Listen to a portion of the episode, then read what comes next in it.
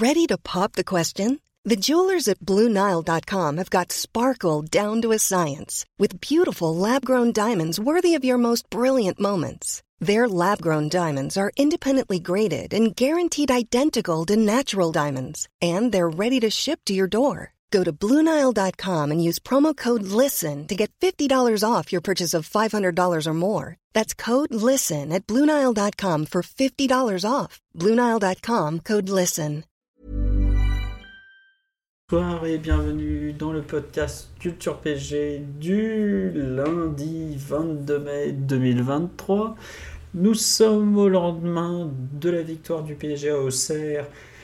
Ce sera le premier thème du soir et le second thème sera la prolongation de contrat de Marquinhos survenue, enfin officialisée quelques jours auparavant. Donc on verra ensuite si on a le temps. On parlera des U19 parce que ça a été le, le meilleur match du PSG ce week-end, donc on va forcément en parler aussi. Il faut me le rappeler à la fin. Selon le temps sur le, qu'on a passé sur ces thèmes, on verra si on fait un peu questions-réponses comme d'habitude parce qu'on aime bien vous avoir dans les commentaires, dans les questions, etc. etc. On est quatre, euh, comme toutes les semaines, ou, ou presque. Normalement, Mathieu est là. Bonsoir Mathieu. Salut à tous. Voilà. Normalement, Titi est là aussi. Bonsoir Titi. Bonsoir à tous. Est-ce que l'actualité NBA du week-end a été bonne? C'est pour savoir. Voilà, elle a été très bonne. Il y a 2-3-0 en finale de conférence et Carmelo Anthony qui a pris sa retraite. Qui a dit stop. Pas terrible la vidéo d'adieu, je sais pas ce que t'en as pensé, un peu déçu personnellement. Un peu déçu aussi. euh, Il y a eu mieux à l'époque où il est arrivé à, à New York. Exactement. Les, les gens s'en rappelleront. Voilà.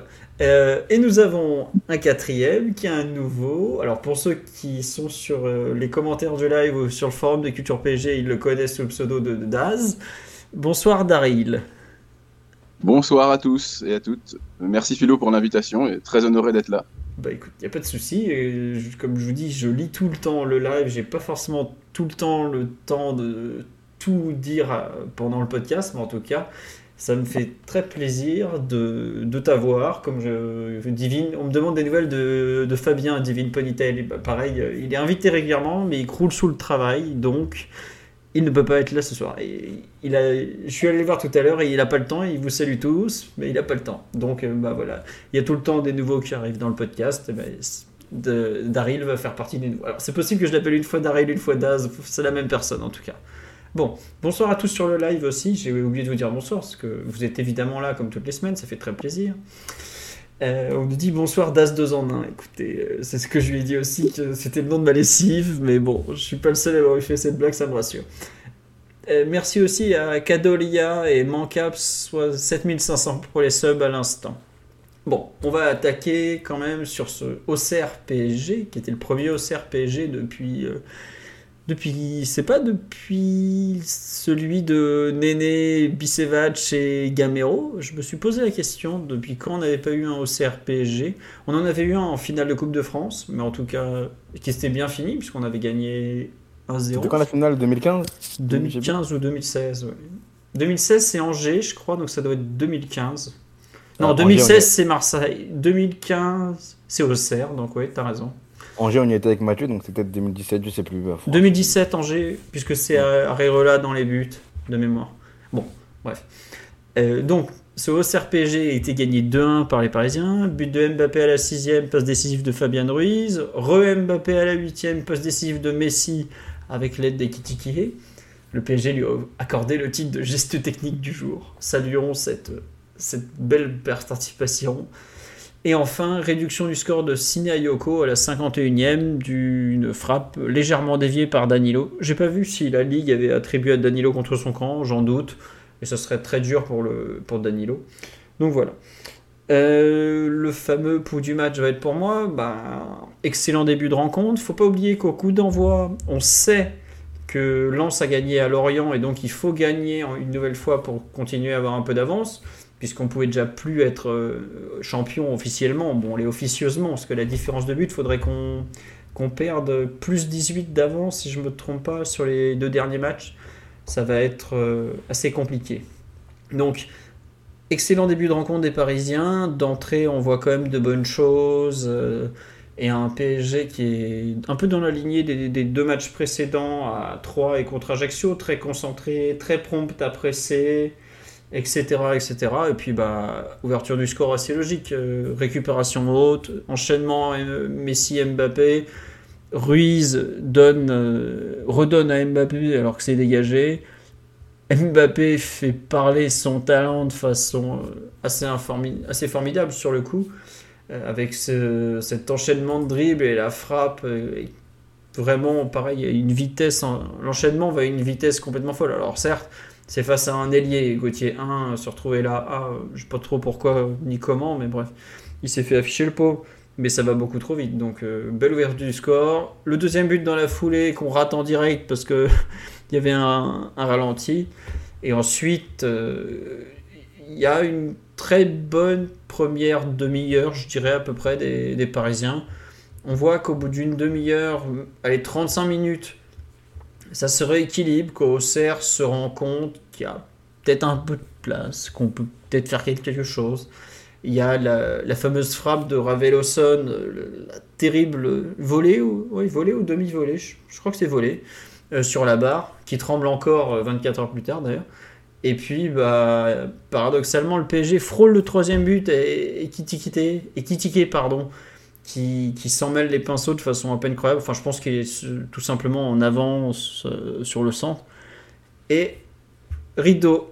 Ensuite, plus rien pendant euh, bah, jusqu'à l'heure de jeu avec l'occasion de Mbappé qui, bute sur le gardien. Entre-temps, beaucoup d'occasions pour Auxerre. Le PSG qui perd toute maîtrise. Auxerre qui se met à y croire et y croire encore plus quand il réduit le score sur une action. On est quand même euh, en 2023, le PSG a pris un but, dégagement du gardien, déviation de la tête, course en profondeur, frappe, but.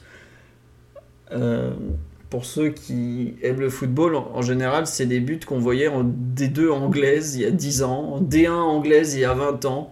Et nous, on a pris un but comme ça. Bon, pourquoi pas. Euh, finalement, la fin de match, pareil, est assez, comment dire, incertaine. Il y a encore euh, deux, arrêts de, Donnarumma. Et paradoxalement, le, PSG reprend un peu la, main sur la rencontre euh, avant les dix dernières minutes. Enfin, sur les dernières minutes. Et on a deux occasions de, de, gros, de buts en toute fin de rencontre. Même si à la 92e, on est encore en train de trembler quand OCR met des centres euh, dans la boîte.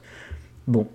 Euh, c'est pas une victoire très brillante, mais dans l'ensemble, et même si Donnarumma fait un, bon match, je trouve que le PSG a quand même été un peu meilleur que OCR devant les buts, notamment grâce à Mbappé. Bon. Contrairement au match précédent, face à des mal classés, il y a eu une vraie opposition. Donc ça c'est à noter. C'est pas super rassurant pour le PSG de se faire balader comme ça par Auxerre, même si on avait déjà vu que Auxerre sur les derniers matchs perd pas beaucoup à la maison, que Auxerre euh, est capable de tenir un score à Marseille pendant longtemps, donc c'est pas une mauvaise équipe. Mais bon, le PSG était pas dans un très grand soir hier, ça suffit pour gagner, le titre se rapproche et puis bah on va prendre ce qu'il y a à prendre. Voilà, Mathieu, je te laisse compléter ce, ce pouls du match, un peu long et très centré sur le, déroulement de la partie. À, ton tour, euh, on va faire dans l'ordre comme d'habitude. Oui, bah, comme tu l'as dit, hein, c'est une victoire qui équivaut à un titre de champion quasiment, euh, sauf, euh, sauf catastrophe au niveau du goal average. un peu sur la lignée des derniers matchs, on a réussi à marquer sur les premières occasions. je pense qu'on marque sur les deux premières frappes, les deux premières frappes cadrées également avec euh, des, très jolis buts en plus, hein, les, deux, hein, que ce soit l'enchaînement de Mbappé et même l'action avec le, la fin de d'Ekitike et ensuite la frappe de, Mbappé aussi. Euh, donc forcément tu t'es rendu le match assez facile parce que et tant mieux parce que derrière on a pu voir euh, qui pouvait on va dire se laisser imaginer sur les matchs précédents qu'on n'ait pas vraiment vu parce que les adversaires en face étaient d'une trop faible qualité. C'est-à-dire que le fait de rajouter un joueur offensif ben, te donne une, possibilité de plus et permet d'avoir un équilibre un peu meilleur parce que tu as, sur le plan offensif, parce que tu as un joueur qui va occuper l'axe et les défenseurs centraux adverses pendant que Mbappé et Messi pourront dézonner sans, sans grande conséquence sur l'animation. Et sur le plan défensif, bah, tu te retrouves rapidement à, devoir gérer des, des espaces qui sont, qui sont très grands pour, pour tes milieux terrain notamment. Et Auxerre, comme tu l'as dit, à partir de la 20e, 30e, a eu plus de situations d'abord pour contrer, euh, et ensuite pour s'installer euh, davantage dans notre camp, parce qu'on n'arrivait pas non plus à, récupérer aussi haut comme on avait pu le faire face à d'autres équipes sur les deux matchs précédents. Donc ça a donné un match qui, qui parfois allait d'un but à l'autre, qui se termine quasiment à parité au niveau du nombre de tirs. Mais c'est vrai qu'à partir de la, demi-heure de jeu, on va dire, après le 2-0, euh, t'as plus vraiment eu de contrôle, on va dire. Tu as, eu des phases de possession, oui, mais tu étais rapidement en danger sur des phases de transition, parfois sur du jeu purement direct, ben, ça a été l'exemple du but. Et tu as eu des situations euh, où, euh, où, clairement Auxerre pouvait, pouvait recoller et te, faire vraiment peur. Donc, euh, c'est vrai que c'est pas un match qui a été aussi bien maîtrisé que les, deux précédents. sans doute que la qualité d'Auxerre est supérieure à celle de Troyes et, et d'Angers. Donc, non, et d'Ajaccio, pardon. C'était il y a quelques semaines auparavant. Et, euh, mais c'est vrai que on a encore vu sur des, bah, ce qu'on traîne un peu sur les dernières années et sur la saison en particulier, c'est-à-dire en phase de, non-possession de balles, des, des, équipes qui apparaissent très vite et, globalement, bah, n'as pas été en mesure de, vraiment contrôler ces, ces actions où Auxerre pouvait repartir avec Gauthier avec euh, Dacosta, avec des joueurs comme ça c'est forcément inquiétant, mais à ce stade de la saison, on n'est plus vraiment à s'inquiéter. On est vraiment à satisfaire de prendre les points et de, valider le, titre de champion qui sera validé sans doute avec un total de points qui sera, qui sera très important par rapport aux saisons précédentes même. Donc, euh, puisqu'on peut encore atteindre 90 points et qu'on l'a fait que, que trois fois sur QSI. Donc, euh, ouais, on va se satisfaire de ça, mais oui, sur le plan, de, sur le plan collectif, une nouvelle fois, il y aura, il y aura encore beaucoup de choses à, redire, mais on va dire qu'on l'accepte euh, dans la mesure où l'équipe l'an prochain ne devrait pas ressembler beaucoup à celle qui a joué cette, euh, ce, match face à, face à Auxerre dimanche. Ouais. on me demande sur le live les expected goals. Je les trouve pas sur Infogol, parce que je suis parti voir. Sur Understat, c'est 0,7 à 1,9. Ouais, donc le PSG s'impose logiquement pour eux quand même. Oui, bah ça, le, score final reflète les expected goals. Hmm. C'est pas, pas, si courant. Mm. Mais en plus, quand tu as les loupés de Ekitike de Mbappé à la 95e, ça doit te faire monter tes expected goals de 1. Il faut dire que le, le but, euh, enfin le, gros raté d'Ekitike euh, sur le, centre, le débordement de Mbappé en première mi-temps, je sais même pas s'il compte comme un expected goals. Ou si, euh, je pense pas que enfin, le raté d'Ekitike compte comme une frappe, même s'il touche le ballon. Donc, et ça, pour le coup, c'est quasiment 1, je pense, en termes d'expected goals. Donc, tu pourrais même rajouter ça dans la, au crédit du PSG en termes de, production offensive. Ouais. Euh, bon allez, on, va laisser Daryl un peu euh, nous donner son, son sentiment sur cette Auxerre Paris Saint-Germain Football Club. Euh, tu rejoins Mathieu, moi, ou il y a un point sur lequel tu veux revenir de façon générale? On t'écoute. Non, bah, je vous rejoins plutôt sur, sur le coup du match et sur le déroulé de la rencontre. Euh, donc il y a eu une première partie où on a, on a été plutôt euh, dominant. Euh, ah, ça grésille dur. Là. Ça grésille dur? Ouais, là ça grésille beaucoup. Alors. attends, je, vais essayer de régler mes problèmes de son tout de suite. Et eh oui, chaque nouveau, ça finit comme ça. Est-ce que tu veux que Titi parle pendant que tu règles tes problèmes ou t'es es tout prêt? Bon, on l'a perdu, vous inquiétez pas. C'est comme ça depuis 8 ans. On changera pas. Daryl En fait, ça marchait très bien avant qu'on lance, hein, faut le savoir. Bon.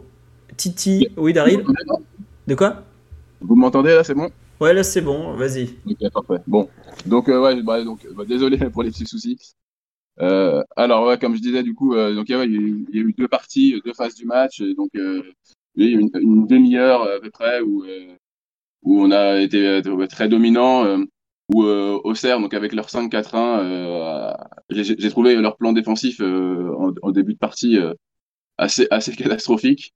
Ils étaient donc, il y avait en fait les quatre milieux qui essayaient de, de monter assez haut pour, pour récupérer la balle et, euh, et, il y avait un énorme euh, il y avait un énorme espace entre entre leur, leur, ligne de milieu et leur ligne défensive euh, mais en même temps leur défense était hyper haut et donc on s'est régalé dans la profondeur pendant pendant une grande partie du match et euh, donc ça a donné voilà, les, les, deux buts de Mbappé Danilo, Ramos, Marquinhos, donc tout le monde à peu près a, a envoyé des longs ballons sur Mbappé qui aurait pu plier la rencontre vraiment en, en 10 minutes. et après ça, on a on, on a subi euh, bah, pendant jusqu'à jusqu'à peu près la fin de la rencontre euh, aux assauts sans sans vraiment avoir sans, sans réussir à rentrer dans la partie donc là on a vu toutes les limites bah, de, ce système en, en, en 5-4-3 où vraiment les, milieux ne s'en sortent pas avec trop d'espace à, compenser et Kitiki a essayé de d'apporter un peu défensivement mais c'est malheureusement, ça n'a pas, pas changé grand chose. Et donc voilà, c'est, c'est à peu près le, c'est à peu près un scénario de rencontre qu'on a vécu euh, plusieurs fois cette saison, euh, déjà contre Angers et à, et à plusieurs reprises. Donc bon, pas, aucune surprise à ce, à ce niveau-là. Donc au, au, moins on a pris les trois points et c'était vraiment l'essentiel. Ouais, c'est vrai que tu as, raison de faire le lien avec euh, Angers. Je me souviens plus si à Angers on était pareil 3-4-3 euh, ou 3-5-2. De mémoire, Angers on était en, en 3-5-2, mais c'est vrai que c'est assez paradoxal, c'est que on a au final pas plus de maîtrise quand on passe à 3 au milieu plutôt qu'en début de match quand on est vraiment 3-4-3 avec euh, deux mecs qui doivent couvrir une distance euh, hallucinante, à savoir Verratti et Ruiz. Bon, Galtier, à la fin, du match, a dit Ouais, la, sortie des, des, critiqués nous a finalement gêné. Oui, mais Titi, vas-y. je, suis d'accord, ouais, parce que vous parlez de maîtrise, ça, ça a été aussi le, le mot euh, beaucoup utilisé en, fin de partie par euh, Prime avec euh, Thierry Henry, Thibault Leroy, etc. On en parlait aussi à, Galtier. Et c'est vrai que moi, j'ai trouvé que Ekitike, malgré que ça a été un peu surprenant, la, sortie de, Galtier, a fait un match plutôt, plutôt intéressant. Il y a eu du bon et du moins bon, hein, comme comme critiqué sur les, sur les dernières, euh, dernières semaines et sur ses dernières prestations. Mais c'est vrai qu'il a, qu'on avait, qu'on avait la possibilité d'avoir un, un, point d'appui, même si c'est pas non plus. Euh, il y avait quand même un, point d'appui en plus euh, devant qu'on, a perdu à sa, sortie. Il a, il a été intéressant parfois dans, le jeu associatif, intéressant pour, pour, pour être trouvé un peu, un, peu dos au but, etc. Et je trouve que sa sortie a un peu modifié le le, rapport de force. On a rajouté un joueur euh, au milieu de terrain. On a vu euh, Viti qui a essayé parfois de d'être euh, ce, joueur qui, est, touché en, en, appui plus haut, etc. Mais effectivement, on a, on souvent parlé de, de, de Viti, de but, etc. C'est pas ce qu'il qu'il préfère. Mais il a quand même essayé de le faire. Et comme d'hab, quand il, joue, il se, dépense énormément. Il a essayé de le faire, mais ça n'a pas aussi bien marché que, que critiqué sur les, les premiers instants du match où on était, on arrivait à toucher quelqu'un haut avec ensuite Messi qui pouvait tenter de, de lancer mais, Kylian, etc. Là, on avait que Kylian très haut sur le terrain, qui devait parfois être en appui, parfois prendre la profondeur, etc. On avait perdu cette, euh, cette menace, entre guillemets, de, de, joueurs très hauts et touchés à pouvoir combiner ensemble. Donc je trouve que la, sortie de, de qui arrive très tôt dans la, dans la mi-temps, en plus aux alentours de la 50e minute, juste après son, son, but manqué, je sais plus. Mais en tout cas, elle arrive, elle arrive plutôt, plutôt tôt. Ça, nous a, ça a un peu modifié le, rapport de force et ça, et euh, ça a permis à Auxerre de, de récupérer le ballon un, peu plus vite euh, par moment. Ouais, il y sort à la 51e ou 52e, c'est pas après son raté, c'est après s'il fait euh, défoncer la jambe sur un oui. tacle par derrière. Et ça, en fait, je pense que dans sa sortie, on enlève un, un attaquant pour ajouter donc un milieu. Euh, on passe avec un milieu avec euh, une pointe très basse qui est Verratti et, et deux relayeurs. Mais j'ai l'impression qu'au final, on a, on a simplifié le travail des, des deux milieux défensifs d'Auxerre, donc euh, Birama Touré et, et Massengo. C'est-à-dire que dans leur dos, ils avaient plus que deux lignes de passe à sécuriser, donc une surtout qui est Messi, parce que l'autre en profondeur, c'est plus pour la défense euh, avec Mbappé. Et bah, ils sont beaucoup mieux sous-cadrés. Messi était euh, vraiment, euh, je trouve, très bien enfermé par la GIA. Là où en première période, justement, et Kitiki qui, se promenait entre les lignes, euh, un peu entre, le, entre les trois centraux d'Auxerre, parce qu'Auxerre jouait à trois derrière, ça les a beaucoup plus perturbés au final. Et ce qui est assez paradoxal, parce que tu fais rentrer Mitinia pour apporter de la maîtrise, comme on dit sur live, oui, c'est ça. Et c'est tout le contraire. As... Tu tiens pas mieux le ballon, parce que as, globalement, tu plus personne devant, parce que, à part Ruiz, J'ai pas le souvenir que Vitinha ait tenté une seule fois de lancer Mbappé en profondeur. Verratti avait perdu en précision sur le gelon. Donc tout le monde au milieu cherchait à donner, à Messi qui était bien pris, puisque c'était le seul à surveiller, donc il était pas trop mal, euh, plutôt bien, isolé.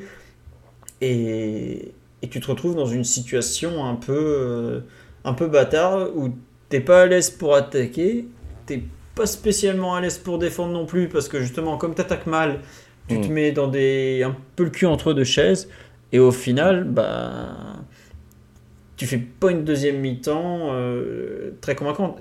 Tu, le- je trouve que la seule partie qui a été intéressante sur la deuxième mi-temps, c'est qu'on arrivait à jouer un peu côté gauche avec Bernat. On est, on est tiré au cerf. Mais côté droit, on voit que Zahir Emery a Voilà. fait une bonne première mi-temps et il a beaucoup souffert en seconde. Euh, bon.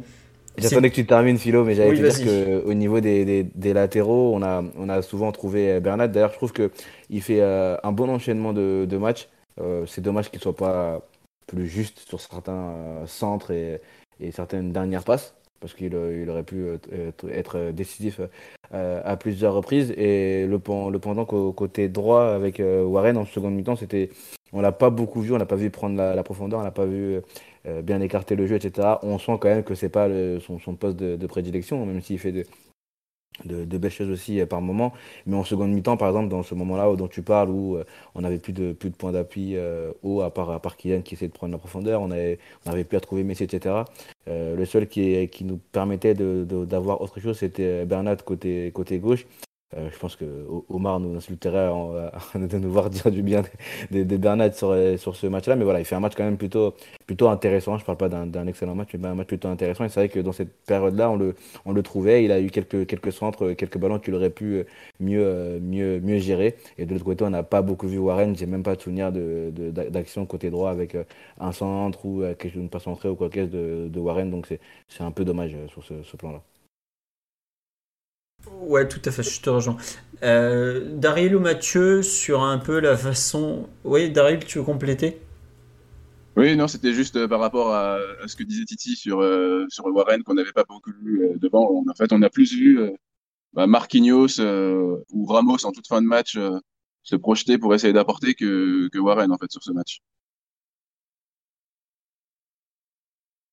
Pardon, je n'avais pas compris que tu avais fini. Oui, Mathieu, excuse-moi. Non, non, c'est ça. euh, Marquinhos en première mi-temps et Ramos en deuxième. Ramos, on a senti moment qui. C'était lui qui jouait les contre à fond et qui, quand Mbappé se retrouvait un peu désaxé en possession du ballon et en possibilité de faire une différence en vitesse, c'était Ramos qui accompagnait les actions pour aller dans la surface. D'ailleurs, c'est un peu ce que tu perds avec la blessure de Ekitike dans le match. Euh, son rôle de point d'appui, je, pense qu'il ne faut pas non plus le, en faire des, caisses à ce niveau-là. C'est un joueur qui a touché 20 ballons dans le match, dont à peine la moitié dans le camp adverse. hein. Donc on va dire qu'il a une participation au jeu assez, assez familique et il a été rarement trouvé euh, au jeu, à faire des relais, etc. Mais par contre, le fait qu'il soit sur des actions, même s'il va pas toucher la balle, à occuper les, les centraux adverses, ça te permet d'avoir un Messi et Mbappé qui vont dans leur zone plus naturellement, sans que ça euh, pose des problèmes en cascade à, tout, à toute l'équipe de, de l'équipe quand elle a le ballon. Donc euh, c'est, surtout ça. Une- occupation des espaces qui qui, qui avait plus avec Mm. euh, avec ce- avec sa, sa sortie et ce dont tu parles sur euh, sur Ramos il y a même une, un moment une action où je crois que euh, Galtier on entend hurler parce que Ramos est, est très haut et on n'a pas trop fait de correction il y avait peut-être des possibilités de, de, de compte pour Auxerre et on voit que Ramos lui il, a- il, a- il avait envie encore de, de continuer à apporter euh, du danger etc sans trop se soucier de ce qui se passait euh, derrière et ça Galtier il a pas trop aimé à un moment euh, en seconde mi-temps Ça, on a vu qu'il n'avait pas très envie de défendre. De toute façon, tu l'as vu aussi sur les matchs après la blessure de Neymar, quand on a un peu institué le, le 3-5-2 avec Messi Mbappé seul en pointe et un milieu de terrain qui a souvent été Verratti devant la défense, Vitinha, Fabien Ruiz à, à ses- côtés. Que, offensivement, ça- rarement ça a tourné en fait. C'est-à-dire que ne trouvait pas un bon, euh, comment une bonne façon d'a- d'animer ça.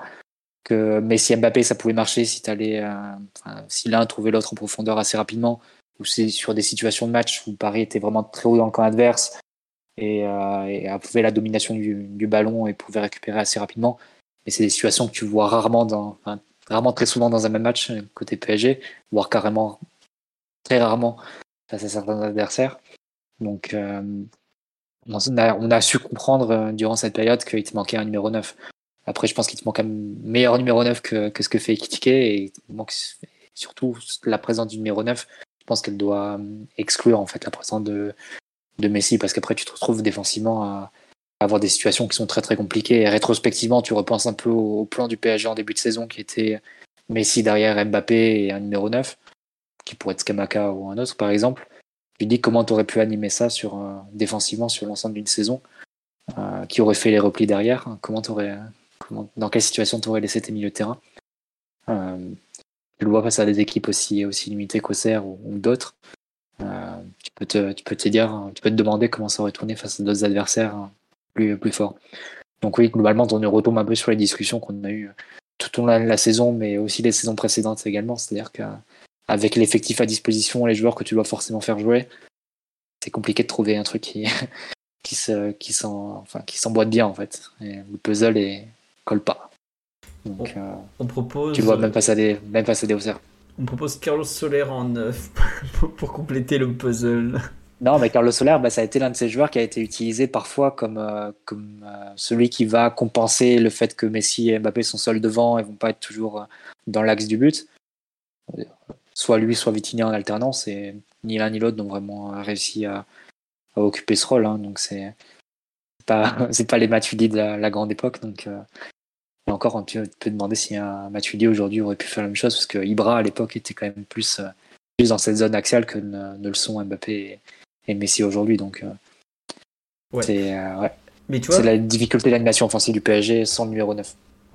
Bah, je listais dans ma tête les joueurs qui ont joué comme ça le rôle de la fausse pointe. Tu as eu Vitinha, tu as eu Soler. Sarabia en début de saison. Sarabia. J'ai même des vagues flashs de Ruiz qui fixent pendant quelques secondes avant de, décrocher.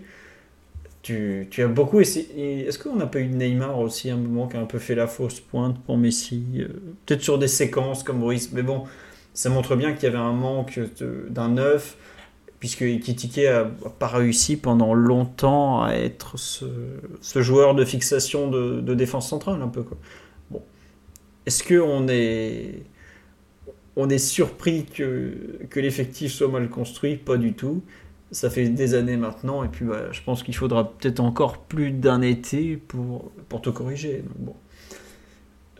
pour revenir sur le match, il y a d'autres choses qui vous ont plu, déplu?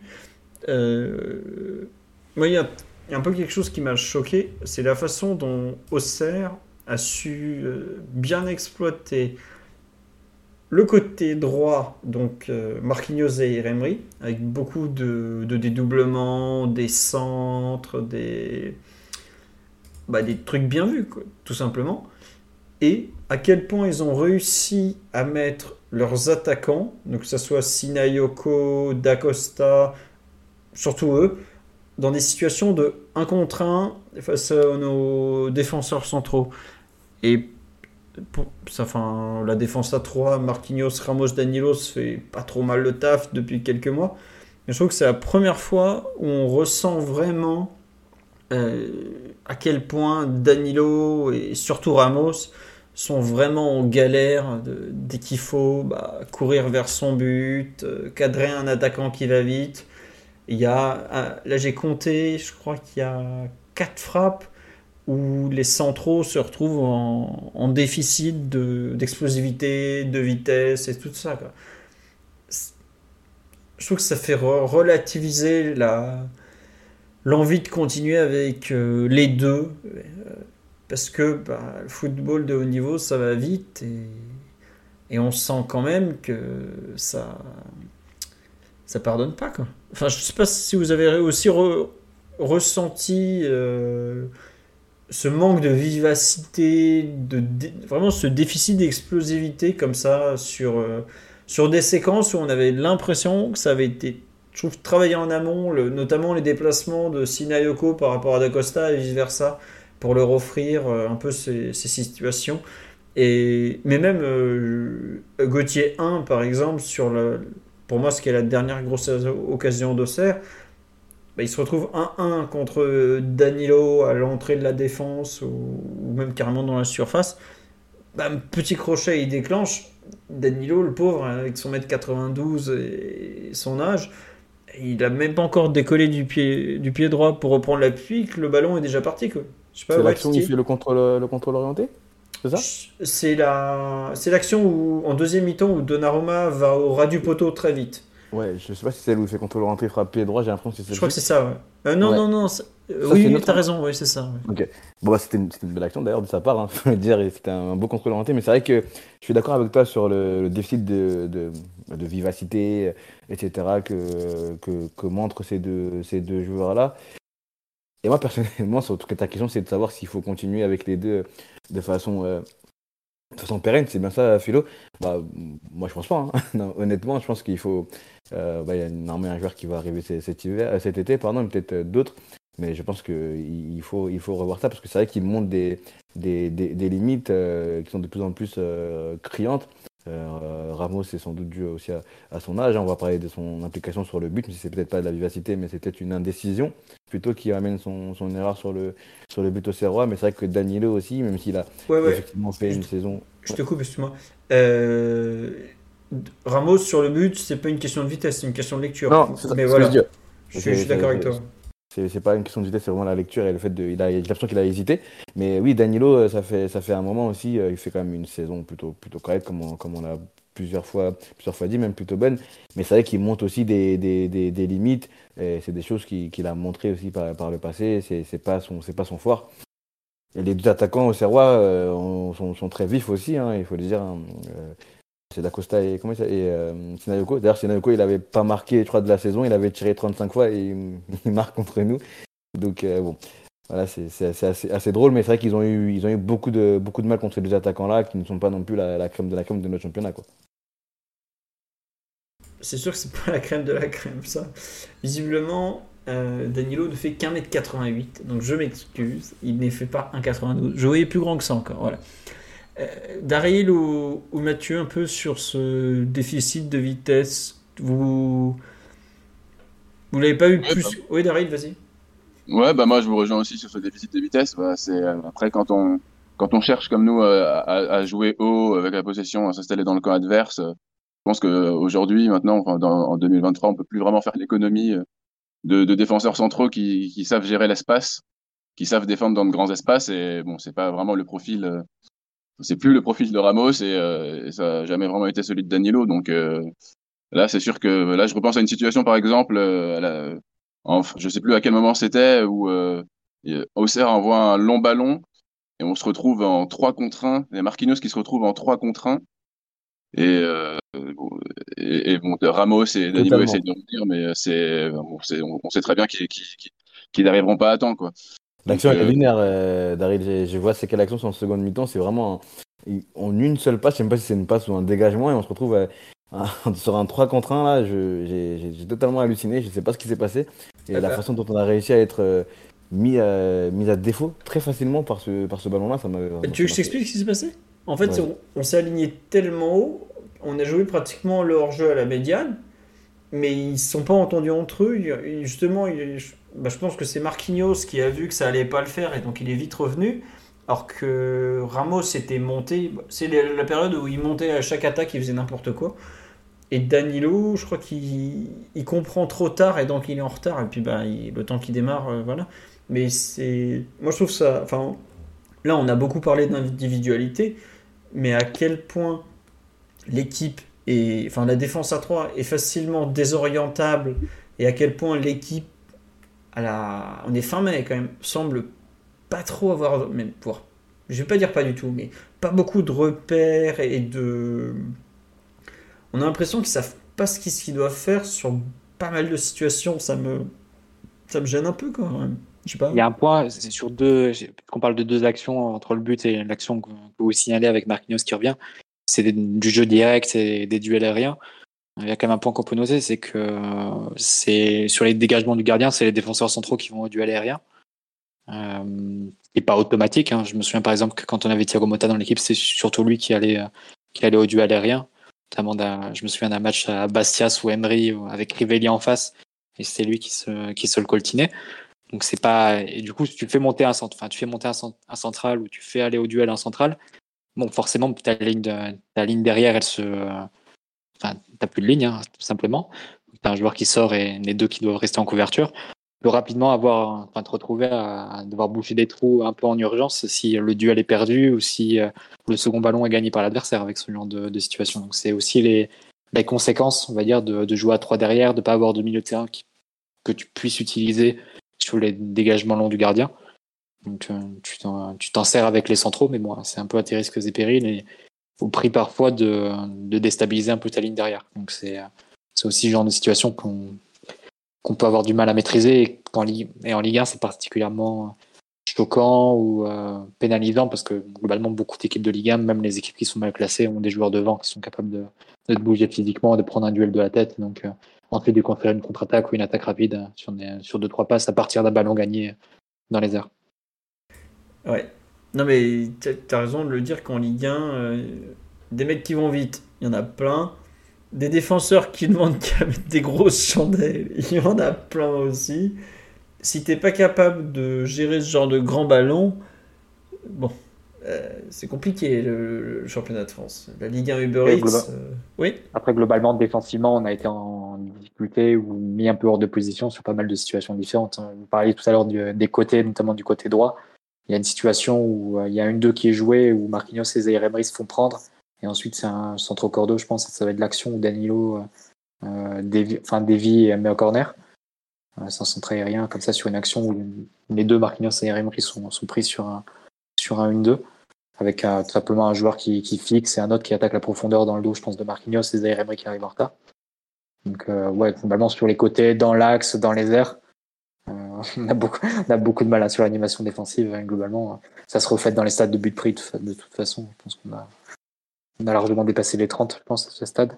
J'ai pas vérifié, mais je pense que ça doit être, on... On va aller voir en direct. Hein. Très on est à 36. Ouais, donc. Euh, C'est ça. par match. 36 en 36 journées, un par match. Et on a, pour vous donner une idée, Lens, qui est la meilleure défense du championnat, est à 28 seulement. Pour donner une autre idée, c'est les précédentes équipes de Galtier. Je pense que le Lille qui est champion, il doit finir en dessous de 25, non? Quelque chose comme ça autour de 25. Donc euh, c'est clair, c'est clair que les joueurs qu'on a au PSG et, euh, l'animation globale de l'équipe fait que tu vas beaucoup subir, c'est évident. Après, la différence, c'est que le PSG a mis 86 buts. Je pense qu'une équipe de Galtier, d'habitude, il faut deux saisons pour mettre 86 buts. Donc, euh, ouais, non, c'est sûr que, comme on dit sur live, l'époque où on prenait peu de buts, ou 21 sur la saison, mais je crois que non, c'était 19 qu'on avait pris. Bah, on avait battu, on avait égalé le record, je pense. Non, 21, c'était le record des, de l'OM de 92, donc des, des, défenseurs un peu protégés par l'arbitrage. Et nous, de mémoire, 2015-2016, on prend 19 buts. Donc, euh, il me semble qu'actuellement, le record, c'est 19. Enfin, creuser. J'ai pas le temps de partir chercher là, les, records de championnat de France, mais en tout cas, 2015-2016, on est. Euh, si c'est pas 19, c'est 21 en tout cas. Donc, euh, pour vous donner une idée, on est à. on est à 36, on va bien finir à 40, on pratiquement euh, moitié moins quoi. Bon, c'est comme ça. Qu'est-ce que je voulais vous dire? Sur l'aspect collectif, on a fait le, tour. On me dit 19, dont 10 pour Areola. Non, euh, Areola, c'était la saison d'après. Là, c'était Kevin Trapp quand il arrive. Et puis, il est pas net net cette saison-là. Donc, euh, il avait brillé. C'est le PSG Bordeaux, le Jojo, le but contre Lyon. Enfin, il y a eu beaucoup de buts où le pauvre Kevin n'était pas toujours à son avantage. On va passer au perf individuel, puisqu'on a fait le tour de l'analyse collective. Hein. Globalement, il n'y a pas non plus euh, mille trucs à dire sur ce, match. S'il y a encore deux blessés, et bon, lui, c'est un peu un coup, puis un petit problème, et Fabien Ruiz. On me demandait tout à l'heure sur live, ça n'a pas l'air trop grave pour Ruiz, euh, ni pour Ekitike. On verra s'ils sont là à Strasbourg. Au pire, c'est pas très grave, le titre est plus ou moins gagné. Avant de passer au perf individuel, euh, merci à Lazy Snake 21 et à Rémi Despo pour les, subs en cours de route, il y a eu un train de la hype. Euh, aucune idée de ce que c'est évidemment, mais merci pour le train, nous sommes dedans. Sur les perfs individuels, Mathieu, Daryl, Titi, qui veut commencer Parler de qui? En général, on fait plutôt de la défense. Oui, Titi, vas-y. Bah, Didio. Hein. je m'attendais avec toi au point Didio. Ouais, bah. Écoute, c'est dommage parce qu'il fait euh, plutôt, plutôt un, bon match. c'est dommage de sortir avec ce, ce, but encaissé où je pense que sa responsabilité est quand même un peu entachée. J'ai vu qu'il a, je crois qu'il a dit que Danilo touchait, le, touchait un peu le ballon, qu'il avait été surpris, un truc du genre. C'est ce qu'il dit. J'avoue que j'ai pas vu sur les ralentis que Danilo avait spécialement touché le ballon. Ouais, j'ai pas fait attention euh, non plus, mais c'est le, le, genre de but qui prend. Bah, on peut dire que c'est presque pareil que le but de Coman avec euh, la balle qui lui passe en dessous, du corps. Je sais pas comment, on peut expliquer ça, mais c'est vrai que il y a quelqu'un qui m'avait dit sur, euh, sur, Twitter hier que c'est le genre d'arrêt que lui, il fait jamais au pied et que d'autres gardiens pourraient peut-être faire au, pied et que lui, il va, toujours essayer de se mettre d'aller au sol. C'est qu'il y va, il va tout, assez rapidement euh, de base. Donc il a, a d'ailleurs quelques arrêts sur le match d'hier, dont un un peu côté droit là, qu'il arrive à sortir rapidement en allant au sol, en fermant son premier poteau, qui sont, sont très beaux et très forts. Mais c'est dommage d'avoir ces petites erreurs, hein, parce que je pense que ce n'est quand même une, petite erreur de, sa part et qui viennent entacher euh, un match plutôt, bon euh, avec de, beaux arrêts et avec le fait de nous avoir gardé dans le match et, de ne pas avoir pris de, but rapidement. Euh, donc c'est assez dommage, Reta parlé d'arrêt sur euh, Gauthier, enfin sur 1 je crois c'était. Enfin, c'est un arrêt plutôt facile pour lui, j'ai envie de dire, mais il faut quand même le, faire. Je trouve qu'il fait un beau match, mais ce, but lui enlève quand même quelques points à sa, à performance globale. Ouais, c'est vrai que, en fait, ce but qui gâche un peu, tu as l'impression d'avoir déjà vu ce match de Donnarumma, euh, je sais pas combien de fois, mais un certain nombre de fois.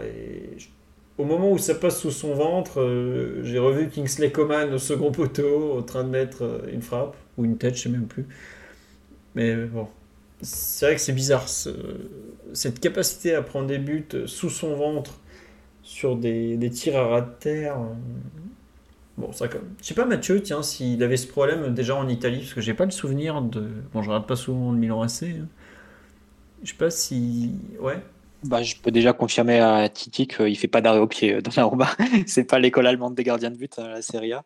Donc, euh, les, postes, de handballeur et des gardiens de hand, etc., c'est pas, pas dans ses, dans cordes ou dans ses, dans habitudes. Après, non, c'est un gardien qui va vite au, sol. Euh, euh, et d'ailleurs, ce qui lui permet de, faire des arrêts, bah, comme on l'a pu le voir notamment en première mi-temps, hein, quand il va chercher le ballon sur sa droite. Euh, c'est un peu un arrêt que bah, Maignan n'a pas fait la, semaine dernière en Ligue des Champions, si on veut comparer. Euh, mais par contre, ouais, se faire se trouver un peu sur des, situations comme ça où ça lui passe. En plus, Coman, il me semble que c'est un peu côté droit et là c'est côté gauche. C'est, pourrait même pas dire que c'est qu'il y, a, quelque chose qui se répète ou il y aurait une faiblesse d'un côté ou de l'autre, puisque je crois que c'était un moment le cas sur. Euh, c'était un peu dit d'Areola à un moment, il me semble, de dire qu'il plonge des mal d'un côté, et de, notamment sur son côté gauche, je crois, si je me souviens bien. Oui, c'est ça. Il faisait pas d'arrêt sur son côté, sur ce côté-là. Donc non, c'est un peu bizarre hein, ce ballon qui. Après ça, qu'il a quand même une carcasse à faire à, à traîner au sol et ça peut euh, du coup ça peut lui passer en dessous mais, c'est des situations qui sont quand même gênantes de prendre des buts comme ça. Bah, limite faut tirer sur lui plutôt que dans la, dans la lucarne pour, pour marquer. J'abuse un peu mais tu vois là c'est pas une frappe une frappe plutôt super ah bah bien placée euh, tu, peux te dire que si la frappe elle est ras du poteau croisée côté opposé peut-être qu'il va la chercher hein, totalement. Donc c'est un peu c'est un peu un peu frustrant quand même parce qu'il fait quand même euh, enfin avant le match je crois qu'il y a une interview sur je sais plus si c'est Prime ou Canal où il... Téléfoot ah, c'est Téléfoot, du coup, donc aucun des deux. Euh, où il disait qu'il était plutôt content de, sa saison et qu'il progressait toujours, etc. etc. Moi, je pense, euh, en tant que grand fan de DJ, vous savez, mais je pense quand même qu'il peut mieux faire sur pas mal, pas mal de choses et qu'il y, a des, y a des choses où il n'est pas, pas assez décisif, décisif pardon, et qu'il doit encore euh, faire, faire mieux parce qu'il a, il a, il a plus l'excuse du, gardien euh, remplaçant dans, dans, les pattes, etc. Et qu'on attend quand même qu'il soit beaucoup plus constant dans ses performances et même dans les, dans, dans les matchs qu'il fait. donc la preuve hier avec euh, cette, erreur et à côté de ça un, très bon match. Quoi. Donc euh, je pense qu'on a le droit, on est en droit d'attendre un peu plus et d'être encore plus exigeant avec ce, avec ce jeune homme. Qui est plus tout jeune. je pense que les spécialistes des gardiens de but parleront peut-être de cette technique de plongeon. Il faudrait voir exactement si peut-être qu'il va peut-être pas suffisamment au sol très vite pour ensuite se détendre et lui va chercher à faire un jump un peu pour aller chercher le ballon plus loin. Je sais pas, c'est faudrait rentrer dans les détails et être vraiment spécialiste là-dessus. C'est peut-être quelque chose à creuser sur sa technique de plongeon euh, en elle-même euh, de Norma. j'irai demander au, podcast, je sais pas s'ils le font encore, les Mains Opposées, qui était un podcast spécialisé sur les gardiens, justement, qui est assez, très intéressant. Je, je, crois qu'ils ont arrêté d'ailleurs. On dit qu'il faut appeler Lolichon. Lolichon déteste Donnarumma, donc il ne faudra pas demander de l'honnêteté ou de l'objectivité sur ce cas. Mais euh, effectivement, peut-être. Bon. Comme tu dis, Mathieu, c'est pas une question forcément tout le temps de côté euh, ou de plus de technique, parce que on me dit c'est bizarre qu'il fasse pas d'arrêt au pied, mais je pense qu'il a jamais appris à les faire et que lui demander de faire ça, c'est remettre en cause un peu tout ce qu'il sait faire d'autre et je suis pas sûr que il soit en mesure justement de bah, de, de s'adapter en fait à dire bon bah quand le ballon est là c'est le pied quand c'est un peu plus décalé c'est la main. Il a 24 ans oui 24 ans il en est à combien? 300 350 matchs en pro je suis je sais pas si un gardien peut changer son approche de façon aussi euh, aussi aussi radicale en fait parce que là, c'est quand même, on lui, on lui, demande de remettre en cause tous, tous ses fonds fondamentaux, pardon. C'est pas évident. Bon. Euh, on dit Gigio, c'est le plus pur style italien. Là-bas en école, ils font pas du handball. C'est contre nature pour lui d'utiliser ses pieds. Et c'est une personne qui s'y connaît très bien en gardien qui dit ça. C'est vrai que j'ai pas le souvenir d'un. Vous avez le euh, souvenir d'un arrêt au pied de, de Donnarumma? J'ai souvenir d'une cagade au pied. Zéro, souvenir d'un arrêt au pied. Vraiment, c'est surprenant. Je, je, m'en suis rendu compte hier, mais j'en ai zéro en tête. Et on parle effectivement du fait que d'un point de vue de la mémoire musculaire, ça paraît douteux de le voir changer aussi tard. Bon. Euh, ah, on dit qu'il y en a un arrêt au pied, visiblement, mais j'avoue que je. Je sais pas, Daryl ou Mathieu, même en sélection, Mathieu au pied, je n'ai pas de souvenir d'arrêt, non? Peut-être qu'au moment où il se fait aligner de, près, mais bon. Mathieu et Daryl n'ouvrent pas le micro, donc ça veut dire qu'il n'y a pas d'arrêt au pied dans leur tête. On va avancer un petit peu quand même. Bon, on a parlé un peu des difficultés Ramos-Danilo. Vous voulez rajouter quelque chose ou pas d'ailleurs sur les, deux, euh, ou même les trois centraux? Parce que bon, c'était pas. Enfin, je pensais. Enfin, j'ai été un peu choqué de l'erreur de lecture de Sergio Ramos quand même je savais qu'il était capable de, de dingueries, de trucs pas très logiques. Mais là, quand il part comme ça, il y va, il y va pas. Euh, enfin, son, votre âge, monsieur, quand même, faut, faut pas faire ça, quoi. Je, vraiment, je suis très surpris qu'il se retrouve un peu pris comme ça euh, sur une lecture aussi basique, en fait. Alors peut-être qu'il y avait du vent ou je sais pas, ou le fait que Marquinhos aille devant lui, alors que Marquinhos le, prévient. Pour ceux qui n'ont pas vu, en fait, il y a une super palette de, de prime vidéo après la rencontre qui montre qu'en fait, Marquinhos n'est pas là sur le but parce qu'il est monté au milieu pour. Euh, un peu comme on a fait régulièrement durant la rencontre pour préparer le contre-pressing, en fait, vu qu'il n'y avait que deux milieux souvent. Marquinhos s'est intercalé euh, pour aller aider et permettre d'avoir en fait euh, deux milieux et deux défenseurs souvent. Euh, et, en fait, on voit Marquinhos dit clairement à Ramos bah, tu, tu gères derrière. Quoi. Et donc Sergio Ramos, 36 ans, le palmarès euh, à lui tout seul de certaines fédérations, même mieux, a fait n'importe quoi. vraiment, je, je comprends pas ce qui lui passe par la tête, ce qu'il essaye de faire. Euh, qui est, bon. Pareil ensuite, quand il a tenté de sortir de sa défense dix fois d'affilée, je, bon, je suis, je sais pas, il y a eu des mauvaises nouvelles dans la semaine ou quoi, mais c'est vrai que je me mets à la place du club, ça te. Bon, visiblement, on parle beaucoup de prolongation pour lui, ce qui m'étonne un peu quand on ne sait pas forcément le futur entraîneur. Mais j'ai du mal à comprendre comment euh, de son expérience sur une rencontre pareille peut se, planter autant, en fait, tout simplement.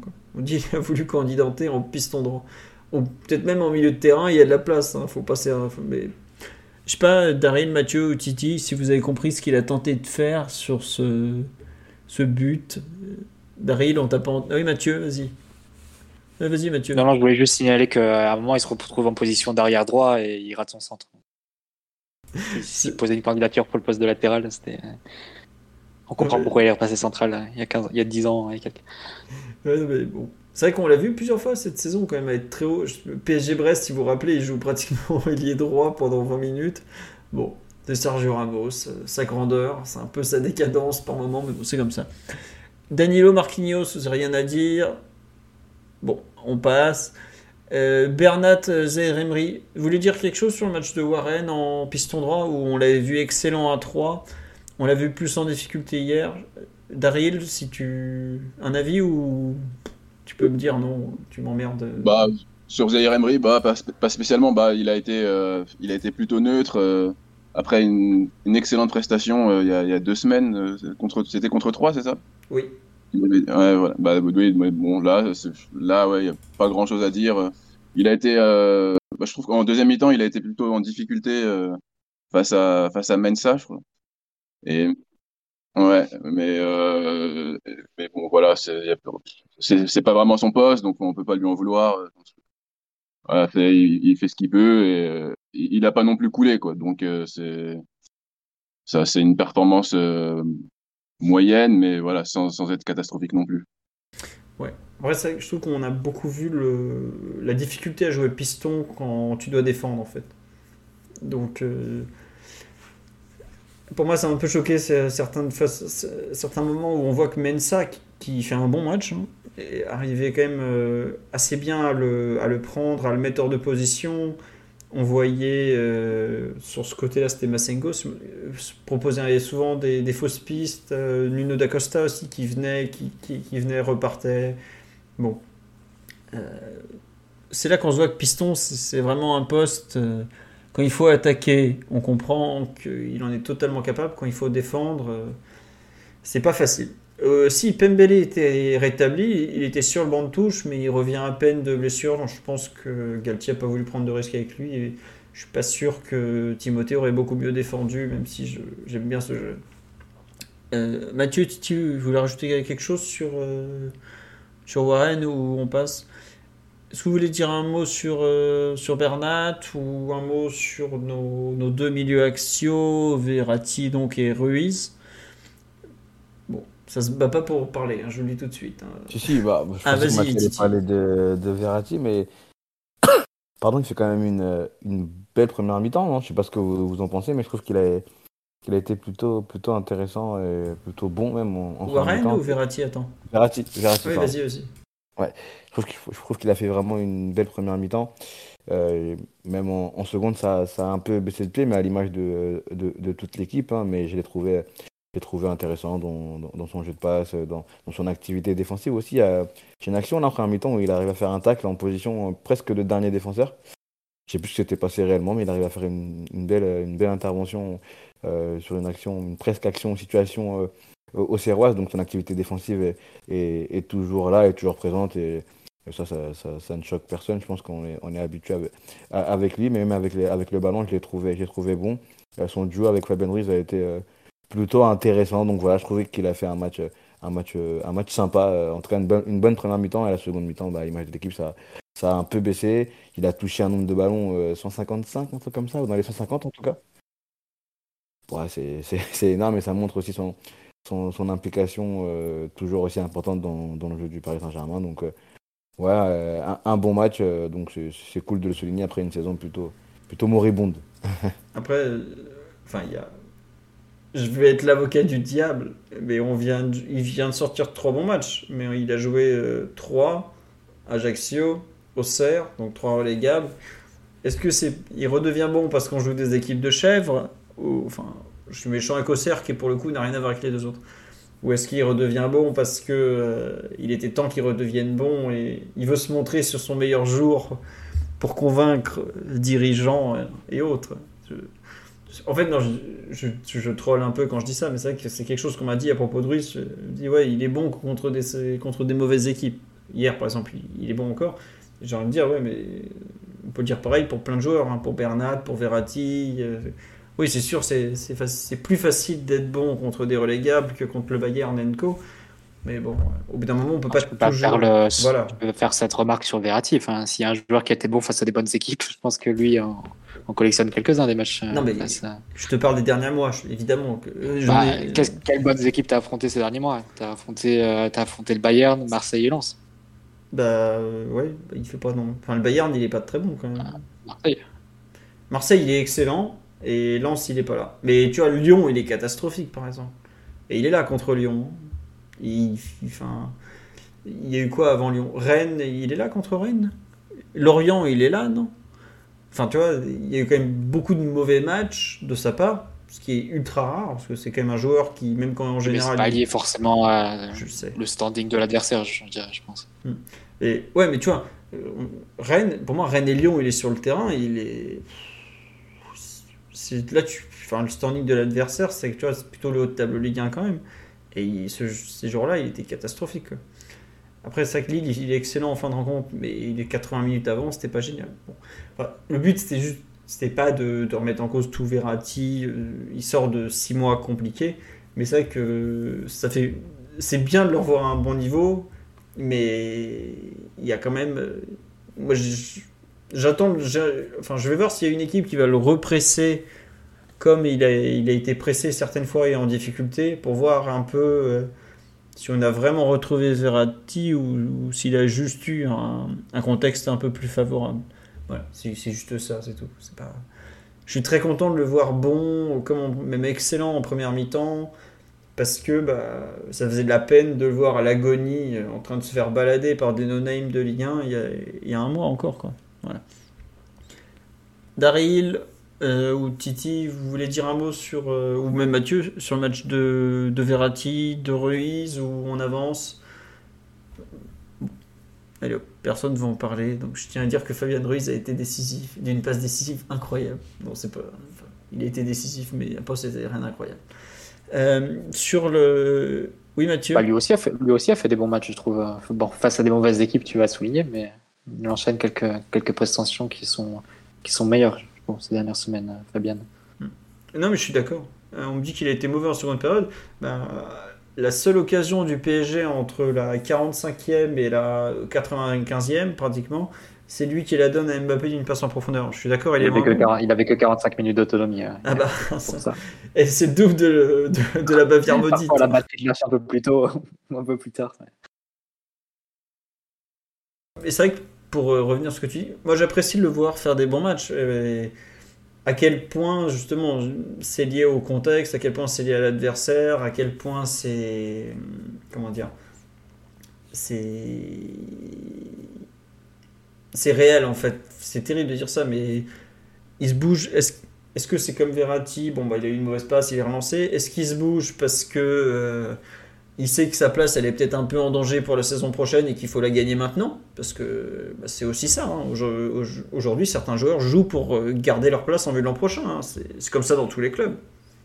Euh, moi, je pense qu'il y a peut-être un peu de ça, mais bah écoutez, euh, comme dit sur live, il était bon contre Montpellier, 3, Ajaccio, Auxerre. Oui, mais il y en a d'autres qui n'ont même pas été bons contre ceux-là, donc c'est toujours ça à prendre. Et je pense que s'il est titulaire aujourd'hui dans la hiérarchie des milieux du PSG, bon, le premier, ça reste Verratti, c'est c'est logique, hein, vu son historique. Mais aujourd'hui, par exemple, Ruiz, il est passé devant Vitinha. Bon, je parle même pas de Solaire, qui, si vous avez remarqué, n'est même pas rentré en jeu hier, me semble-t-il. Euh, ce qui en dit euh, quand même un peu sur son déclassement. Mais je sais pas, je trouve que les matchs de Ruiz lui permettent de, bah, de candidater à une place dans l'effectif de la saison prochaine et qu'il n'est pas illégitime en ce moment comme, euh, comme titulaire, quoi, tout simplement. Je veux bien euh, un, autre avis que le mien, parce que je suis toujours un peu gentil avec lui. Un grand, lent, un gaucher, forcément, j'ai de la tendresse pour ce genre de joueur. Mathieu, euh, bah, ouais, vas-y, Daryl, ouais, plutôt. Ouais, non, mais moi, j'abonde dans ton sens. hein. Je trouve qu'il est de plus en plus intéressant. Euh, il trouve euh, sa place euh, vraiment dans, ce milieu de terrain. Euh, J'aime bien son, duo avec Verratti. Je trouve que bah, de toutes les associations qu'on a pu voir euh, cette saison euh, au milieu, c'est celle qui, donne le, le, le plus satisfaction et qui paraît la, plus complémentaire. Euh, et puis, il prend de plus en plus de responsabilités euh, offensivement. Il n'hésite pas à, se projeter. euh, donc, comme on peut le voir bah, sur le premier but, il est aussi bah, assez intéressant. Il, est de plus en plus intéressant défensivement. Par exemple, il y a une situation en début de match. Euh, où euh, donc Bernat se, projette euh, très haut et où il vient compenser et, et il sauve ce qui aurait été une occasion plutôt dangereuse. Donc non, moi je, pense que pour l'an prochain, il est en train de, gagner sa place dans l'effectif. Bon, c'est pas un joueur qui sera à mettre dans le loft en tout cas. Il n'aura pas droit au bungalow du camp d'éloge, déjà célèbre. Euh, tiens, Mathieu ou Titi, je veux bien votre avis un peu sur le. le comment ça s'appelle le, fait qu'il soit peut-être en, train de, gagner sa place. À votre avis, c'est ça se joue en ce moment ou ça dépendra surtout du prochain entraîneur? Je pense que si Galtier reste, il, conservera Ruiz, il, lui fait confiance. Euh, ouais, Mathieu, c'est un autre coach justement? Je pense, indépendamment du coach, c'est surtout en comparaison des autres milieux en fait. Euh, si tu prends des cas comme euh, Carlos Soler, comme tu, comme tu l'as dit, ou Renato Sanchez par exemple, c'est des joueurs, c'est, je pense qu'ils sont, sont, plus prioritaires à, à, évacuer après cette saison. Euh, Carlos Soler pour les prestations qu'il a pu faire et Renato Sanchez pour son, son manque de fiabilité sur le plan physique évidemment. Euh, c'est sans doute eux qui seraient peut-être plus euh, poussés par, vers la sortie par le club.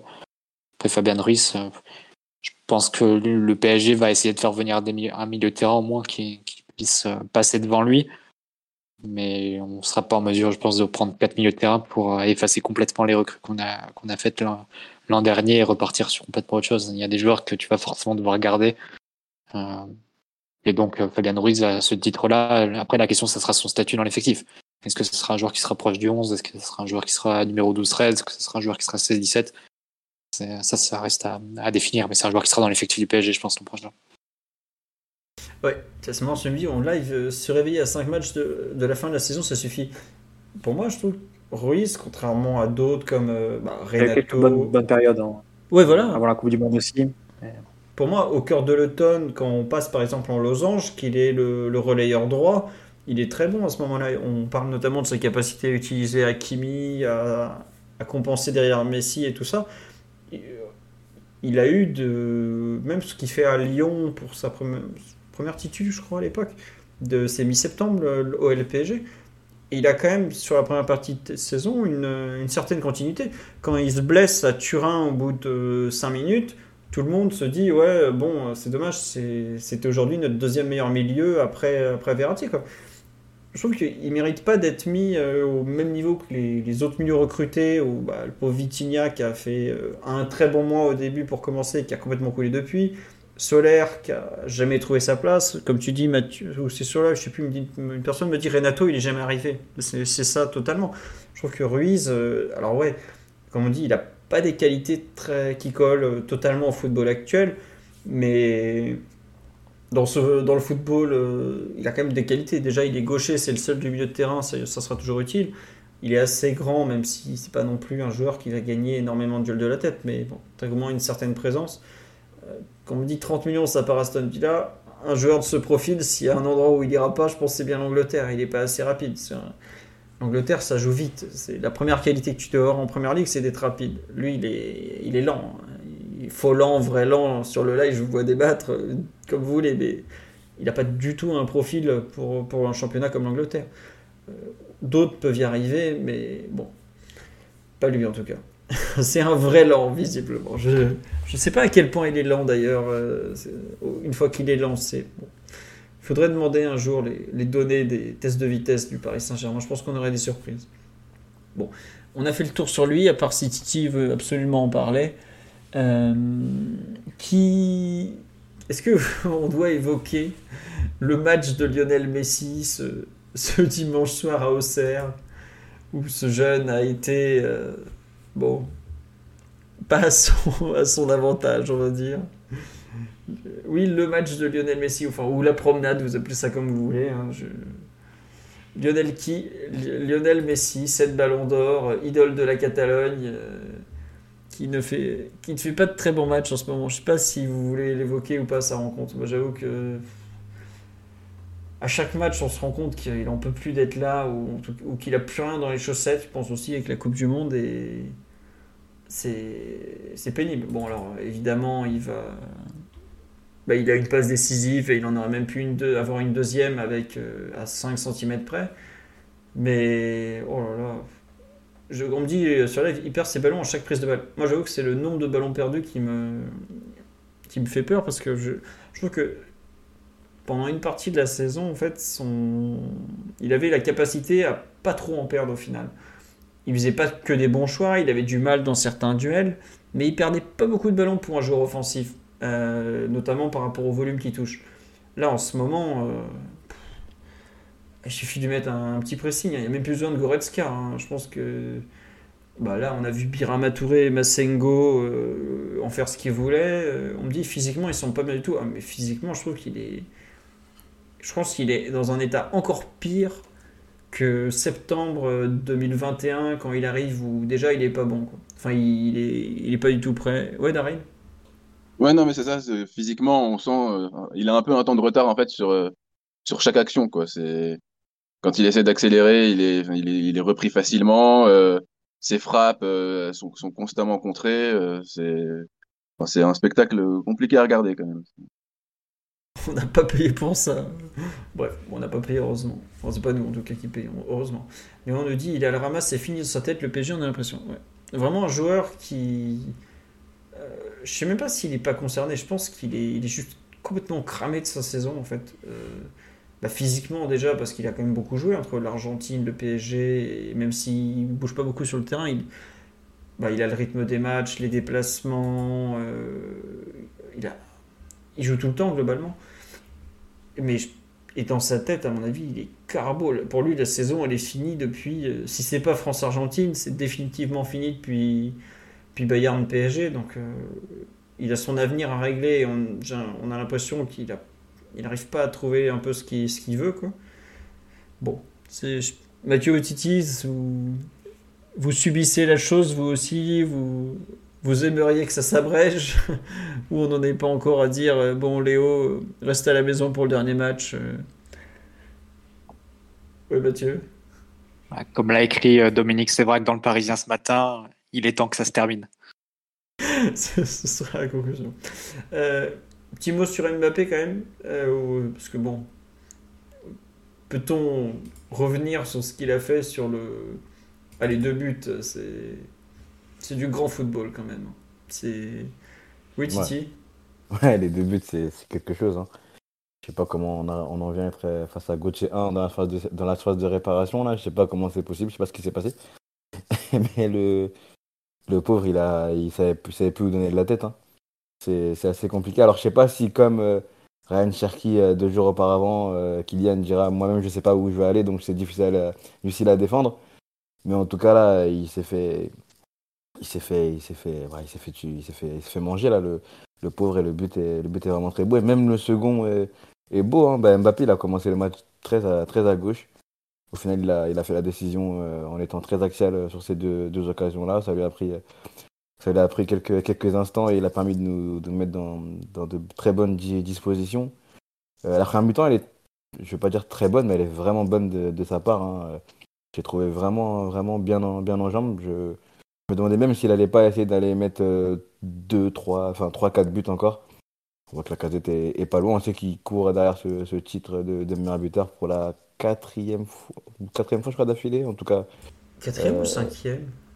Je, je- pour moi crois que cinquième c'est- non je crois que c'est le titre de meilleur joueur qu'il aurait pour la quatrième fois d'affilée. Je crois que c'est peut-être ça. C'est cinquième, hein, le titre de meilleur buteur, je pense. Ok, d'accord. 5 Mais ouais, sur live ouais.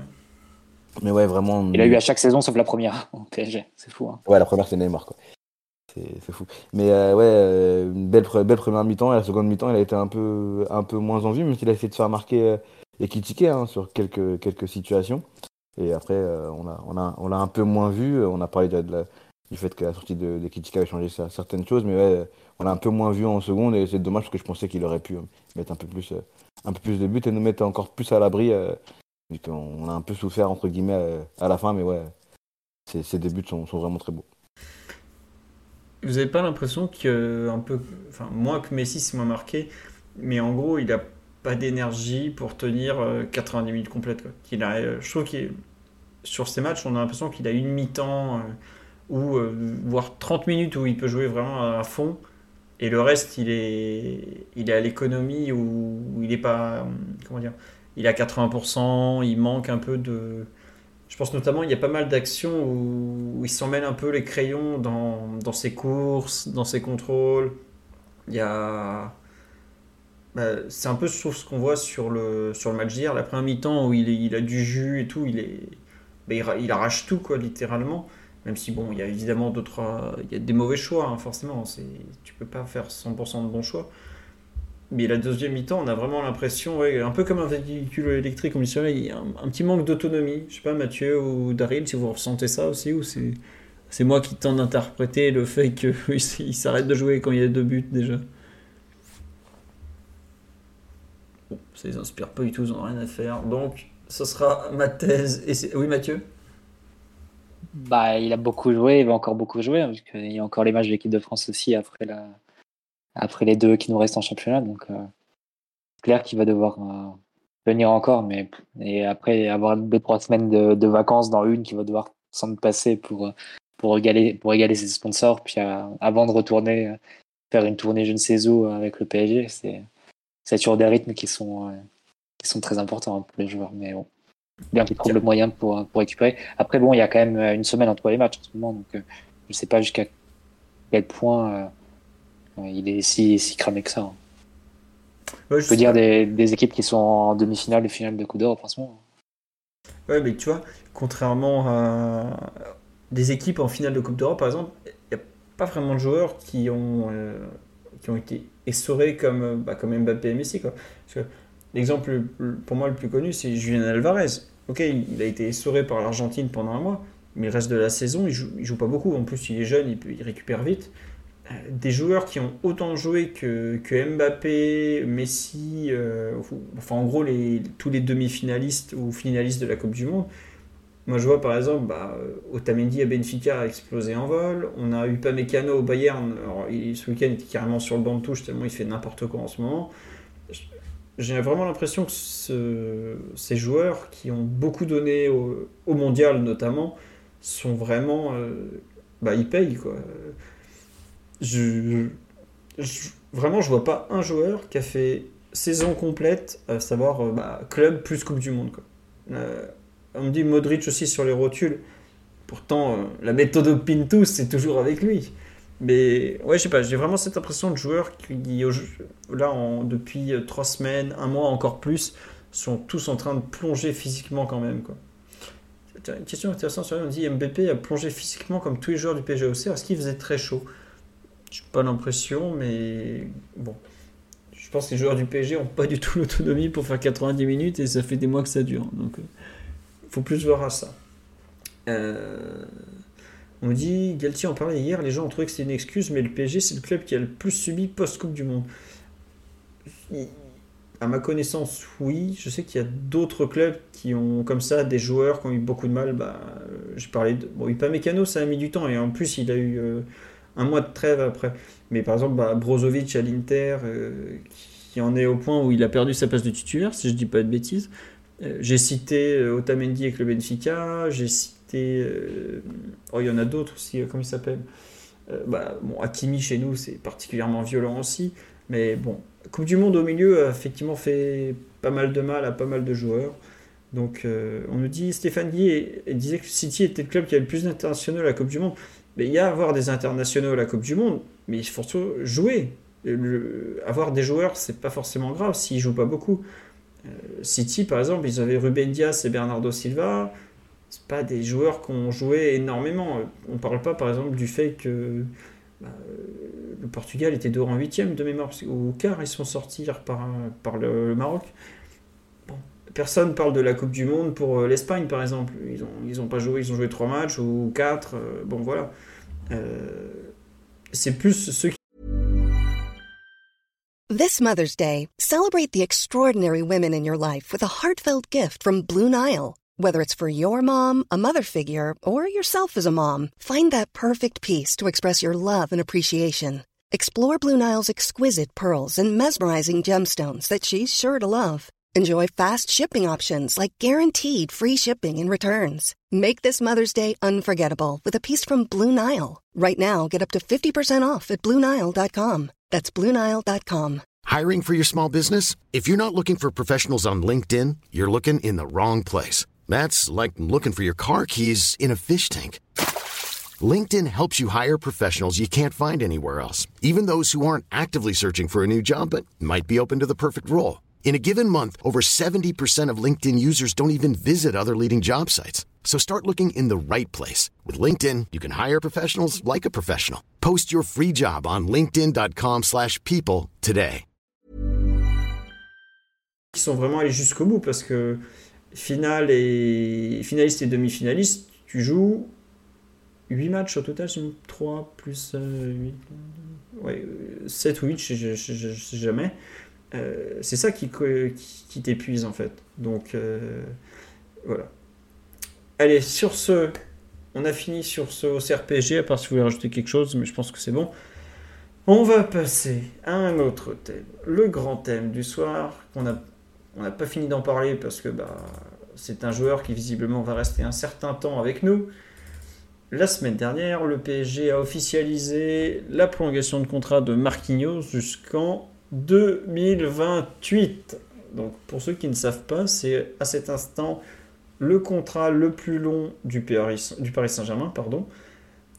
Et surtout, quelque chose que personne n'a noté, c'est dire que le contrat commence au 1er juillet, puisque les contrats qui sont signés actuellement, on peut pas aller, les contrats signés sur la saison 2022-2023 ne peuvent pas aller plus loin que 2027.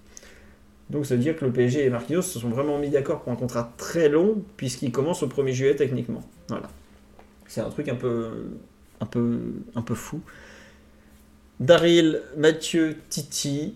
Euh, réaction rapide sur cette prolongation. Qu'est-ce que vous en pensez? Qui veut commencer? À la fin du contrat, Marquinhos aura 34 ans. Voilà. Puisqu'il est de 94, de, je crois qu'il est avril ou mai 94, première partie de l'année comme 80% euh, des footballeurs. Bon, je veux bien une, réaction à cette prolongation. Mathieu, Titi ou Daryl, qui veut se lancer euh, sur la prolongation du capitaine parisien qui est quand même arrivé en 2013, août 2013, si je ne me trompe pas, au PSG, et qui est donc le deuxième plus vieux de l'effectif derrière Verratti, qui est arrivé, lui, en juillet 2012, si je ne dis pas de bêtises. Allez, Titi ou Mathieu, là, on va pas laisser le petit nouveau se, se perdre. Mathieu, pour la peine, la belle année 94. Ton avis sur cette prolongation?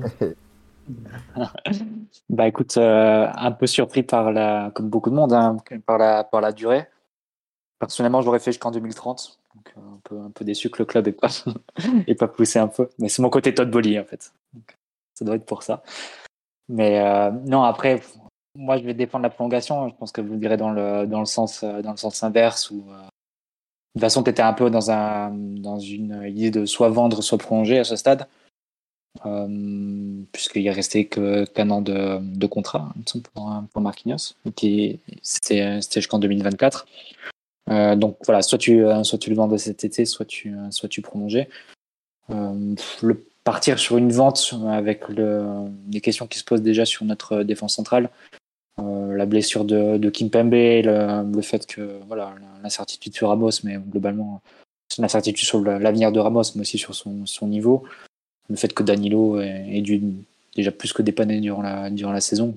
Il a fait quasiment la saison entière à, ce poste de, défenseur central.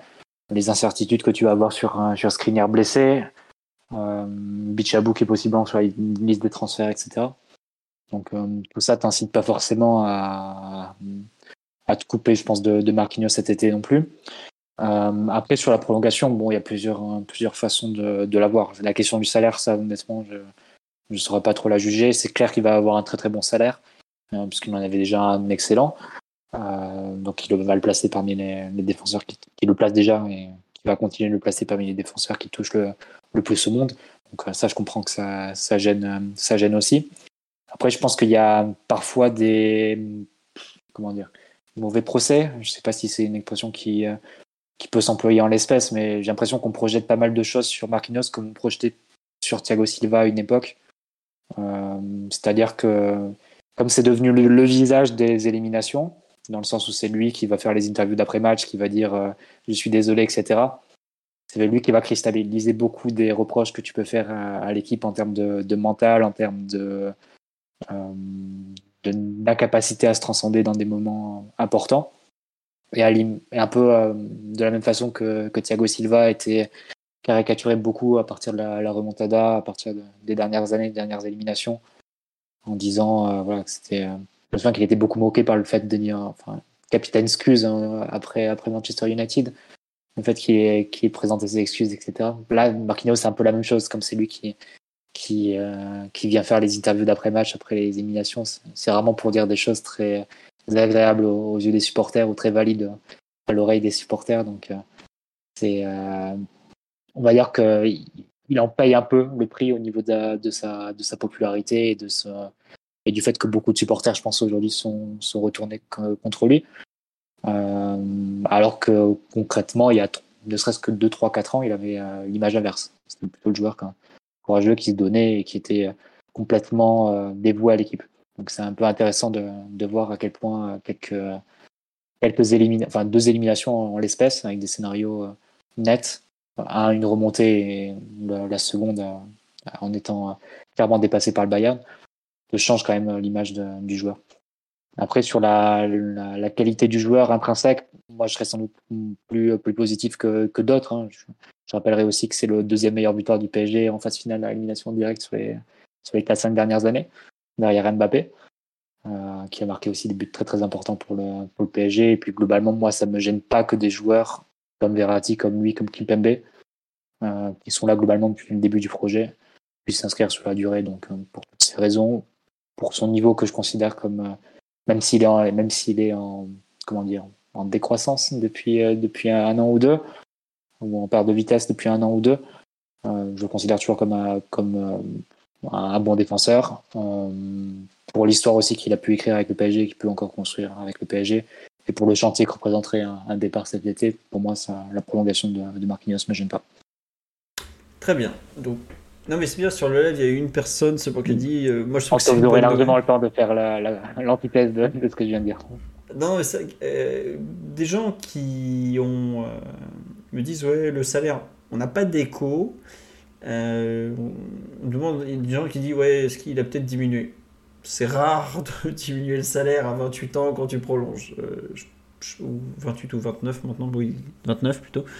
Il y avait la euh, question des fameux contrats que faisait Campos, notamment avec bah, qui l'avait inauguré avec Verratti. Il faudrait voir comment ça se goupillait avec Marquinhos. Après, tu disais d'ailleurs la durée du contrat, Philo. Ouais. Je serais peut-être pas surpris que ce soit un contrat qu'en 2027 et que le PSG compte une option hein, dedans. Un peu comme on a fait avec Mbappé. De priori, les contrats, comme tu le disais, qu'on signe avant le 30 juin, en théorie, mm. ils sont valides jusqu'en 2027. Donc à voir. Tout à fait. Et moi, je serais pas surpris non plus que, comme pour Neymar, qui a un contrat dégressif, savoir que bah, le contrat Neymar, au fur et à mesure des années, quand il va vieillir, il va baisser. Je pense que Marquinhos a, négocié un bail très long, puisque 2020, même si c'est 27 plus 1 ou 28, c'est très long quand même, et que le contrat soit justement, on donne un contrat long, mais par contre, tu vas baisser ton salaire dans la durée. Je crois que Di Maria, ça avait été pareil aussi à une époque, et c'est très courant de faire ça. Mais donc aujourd'hui, on ne sait pas exactement le salaire. Euh, bon, après, moi, je trouve que c'est déjà une aberration que je sois payé autant, mais le président parisien aime les, les bandiera, les joueurs très fidèles, et bon, voilà. Je... C'est comme ça, c'est fait, et puis globalement, c'est pas notre argent, et puis il a pris ça, il a pris ça. Titi ou Daryl, vous voulez donner un peu votre ressenti ou, ou j'y vais comme vous préférez euh... Oui, Titi, vas-y. Non, mais euh, intéressant ce que ce qu'a ce qu'a dit euh, Mathieu sur, sur Marquinhos et sur euh, le, le, changement et le shift qu'il y a eu. je pense qu'aussi ce, ce, changement est effectivement s'il a eu lieu, c'est aussi parce que je pense que l'an dernier il y a une il y a une implication très forte dans, dans cette, dans cette élimination contre, contre le Real avec un, un match euh, assez, assez compliqué. Euh, il y en a eu d'autres, hein, des matchs compliqués pour lui en Champions League, c'est vrai. Mais c'est vrai que l'an dernier, ça, a marqué, je pense, un, moment où euh, il, était, capitaine, etc. Et il y a eu ce, match vraiment très très compliqué contre, contre le Real. Et c'était le, point d'or, je pense, de l'énervement de, pas mal de, supporters. tu as reparlé aussi de, de, ces buts importants, de, ces, de ces bonnes périodes chez nous, notamment bah, les buts importants ils sont, beaucoup arrivés quand il a joué aussi numéro 6 sous Tourelle, etc. Donc il y a eu des, bons moments, mais je pense que ce que je lui reproche, moi, un peu, déjà, je pense que son, niveau a un peu a, pas mal baissé sur les, dernières saisons. Et ce, qui est un peu dommage aussi, c'est ce, manque de lucidité vis-à-vis de, ses, performances. Euh, dans pas mal de ses interviews, même celle de, la prolongation, euh, lui, dit que entre guillemets tout allait bien avant, avant Madrid, que Madrid ça lui a fait mal, tout, tout allait bien avant la, la, Coupe du Monde, que le penalty euh, euh, lui a fait mal. Alors certes, ce sont des choses qui ont, qui ont dû euh, l'attaquer mentalement et le, et le toucher mentalement, mais je pense que lui et, son entourage euh, sont pas très lucides sur certaines de ses, de ses performances et je pense qu'il est, qu'il est aussi dans, dans, dans, un, dans un confort euh, duquel j'aimerais qu'on le sorte, euh, que ce soit par, par de la, concurrence ou même, euh, j'ai envie de dire parfois, les, les, médias qui ont, qui ont une vision assez, dire assez mielleuse de certaines de ses performances en, louant Marquinhos presque tout le temps, ça, un peu, ça a un peu changé récemment, mais en louant Marquinhos presque tout le temps, en, en faisant fi de ses, de ses performances et, du, et, des, et, des, et des limites qu'il a pu montrer par moment effectivement, c'est toujours un, bon défenseur, Mathieu, et je pense que euh, on, est, tous d'accord pour, le dire, mais on, aimerait parfois euh, voir plus et, le, voir vraiment, voir le Marquinhos hargneux, euh, plein, plein, de, rage et, d'envie, qui était appelé par Thomas Tourel l'âme de, cette équipe, je crois que ce qu'il avait dit. Tourelle à l'époque quand il faisait jouer, mis, le terrain. Donc cette prolongation, euh, cette envie de, faire des, bonnes directs, comme vous l'avez dit, euh, par Nasser, et ce que tu as dit Mathieu aussi, je suis totalement d'accord hein, sur les, trois joueurs que tu as, que, que cités, ça ne me dérange pas qu'ils qu s'inscrivent dans, dans, la durée avec le, Paris Saint-Germain, mais ça ne doit pas aussi enlever euh, l'exigence qu'on doit avoir avec ces, avec ces joueurs-là. Je pense qu'on est, est, est dans un secteur qui, qui va être modifié de, façon très, très importante et le, voir continuer est, assez normal, euh, assez normal pour moi. La, durée est assez est trop est trop importante. Après, euh, ça doit peut-être être une option comme vous l'avez comme vous l'avez dit, mais la, durée me paraît importante. Comme philo, je pense que le salaire est beaucoup trop important, mais c'est c'est le cas de beaucoup de joueurs du, Paris Saint-Germain et c'est la réalité dans, laquelle vit, vit, ce club. Donc, je ne sais pas si on, on doit vraiment euh, s'offusquer ou faire les personnes surprises sur, sur ça, mais c'est vrai qu'il a, le, a sans doute le salaire d'un, joueur qui, doit être top, euh, top 3 à son poste. Donc, euh, on a, je pense, en droit d'attendre qu'il, le soit dans, ses performances. Donc, euh, tant, mieux, tant mieux pour lui, pour, pour, de, pour cette prolongation-là. maintenant, il s'inscrit encore plus dans, la, dans, dans la durée. et on verra comment ça se passer sur les, sur les prochaines saisons. Mais en tout cas, par, par, ce passage, j'appelle à ce qu'on soit aussi très exigeant avec lui et j'espère que lui euh, l'est et le sera plus avec ses performances et même avec les performances de, l'équipe parce que souvent quand je l'entends euh, parler en, fin de match après des matchs euh, mauvais pour ne pas dire cataclysmiques de, notre équipe j'ai l'impression que lui n'a pas ce recul et, et, cet œil très exigeant avec son équipe. Donc voilà j'aimerais voir beaucoup plus de tout ça pour celui qui est notre capitaine encore pour quelques saisons j'imagine oui, c'est vrai que c'est le capitaine du PSG. On me dit Marquinhos de bois. Euh, bon. Euh, après, il y a un truc. Je vais le défendre exceptionnellement pour ses déclarations. Il faut pas oublier qu'il n'est pas francophone au départ. Donc, euh, il faut penser au fait qu'il s'exprime avec moins de vocabulaire possible. Logiquement, parce qu'il bah, parle très bien français, mais il y a des petites subtilités, des petits détails, des mots de vocabulaire où il va aller au plus simple. Donc il va simplifier son discours et je trouve que ça lui retombe dessus alors que il faut un vrai courage pour y aller à chaque fois. On se rappellera toujours du mythique Scouse de Thiago Silva, de Marquinhos et tout. Et on me dit ça fait 12 ans qu'il est en France. Je suis d'accord. Mais dans les 12 ans qu'il est en France, ça fait 12 ans qu'il parle le français du football. Donc un français très basique, j'ai envie de dire. Euh, si vous regardez les déclarations de Marquinhos, c'est des, des mots, des constructions de phrases assez basique au final. Et attention, hein, je lui en veux pas du tout. Je trouve que c'est logique, c'est normal. Mais il faut prendre aussi en compte que c'est quelqu'un qui fait l'effort de parler français alors que c'est pas sa langue naturelle et qu'il a un manque de vocabulaire qui lui permettrait de définir avec plus de précision, plus de clarté ces trucs. Quand il dit savoir perdre, évidemment que ça, ça fait tâche, mais je pense que il sort de 90 minutes intenses, on lui demande de faire une interview dans une langue qui n'est pas sa langue naturelle. C'est pas facile. Vraiment, je redis, c'est pas facile du tout. Donc, sa communication, faut pas non plus juger que là-dessus. Après, moi, j'avoue que il me paraît pas avoir un, recul, une réflexion euh, sur, son, sur son rôle, sur, sur plein de choses. Je vous citer un exemple très bête. Après sa prolongation, il a donné une interview de quoi Une page et demie dans l'équipe. J'ai trouvé ça tellement creux, j'ai même pas réussi à faire une brève sur le site. Voilà. La platitude du discours, euh, voilà, c'est une bonne saison du PSG. C'est quelque chose, en fait, voilà, il, devrait. C'est pas forcément faux parce que le PSG va être champion, euh, trophée des champions, tout ça. Euh, c'est. Je pense qu'il ferait il aurait plus à gagner à moins parler déjà. Mais bon, au PSG, ils se battent pas pour aller devant le micro. Donc euh, bah lui, il est bien brave, il est bien gentil. Donc à chaque fois, il se fait avoir.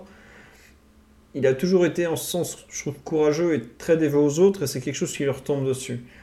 Après, euh, bah, je sais que en novembre ou décembre 2021, quand je voyais des gens demander Marquinhos dans les pour le Ballon d'Or que j'avais balancé, il n'est pas dans les 10 meilleurs défenseurs centraux de la planète, on m'a traité d'assassin. Aujourd'hui, je pense qu'il est toujours pas dans les 10 meilleurs défenseurs centraux de la planète, alors qu'il doit être payé dans les 3, mieux payés. Il y a quand même, je pense, un manque de recul sur ses performances qui est effarant. Vraiment, moi, c'est ça qui me fait peur. C'est que, à l'issue de la saison dernière, ou dès le mois d'octobre, je crois même septembre, il me semble que c'est le premier match de Messi au Parc des Princes, c'est PSG Lyon on prend un but, je me suis rappelé, on gagne 2-1, on prend un but où il y a un, renversement de jeu, où, avec, bah, je crois que c'est Victor de première touche, qu'on salue forcément, on dit, mais Marquinhos, il est dans l'indécision la plus totale, il dirige pas sa défense en fait. Et euh, toute la saison, longtemps, longtemps avant Real PSG, qui est le drame, le drame le plus visible, en tout cas, on dit mais Marquinhos il fait pas une bonne saison. Alors je sais que c'est Mathieu était pas d'accord, mais il nous trouvait trop dur et je, comprends très bien sa position parce qu'à l'époque il faisait pas des mauvais matchs comme il a pu en faire par la suite. Mais il y avait déjà, je trouve, un, recul des performances ou plutôt une, une compassion de Marquinhos pour ses propres performances qui était assez folle.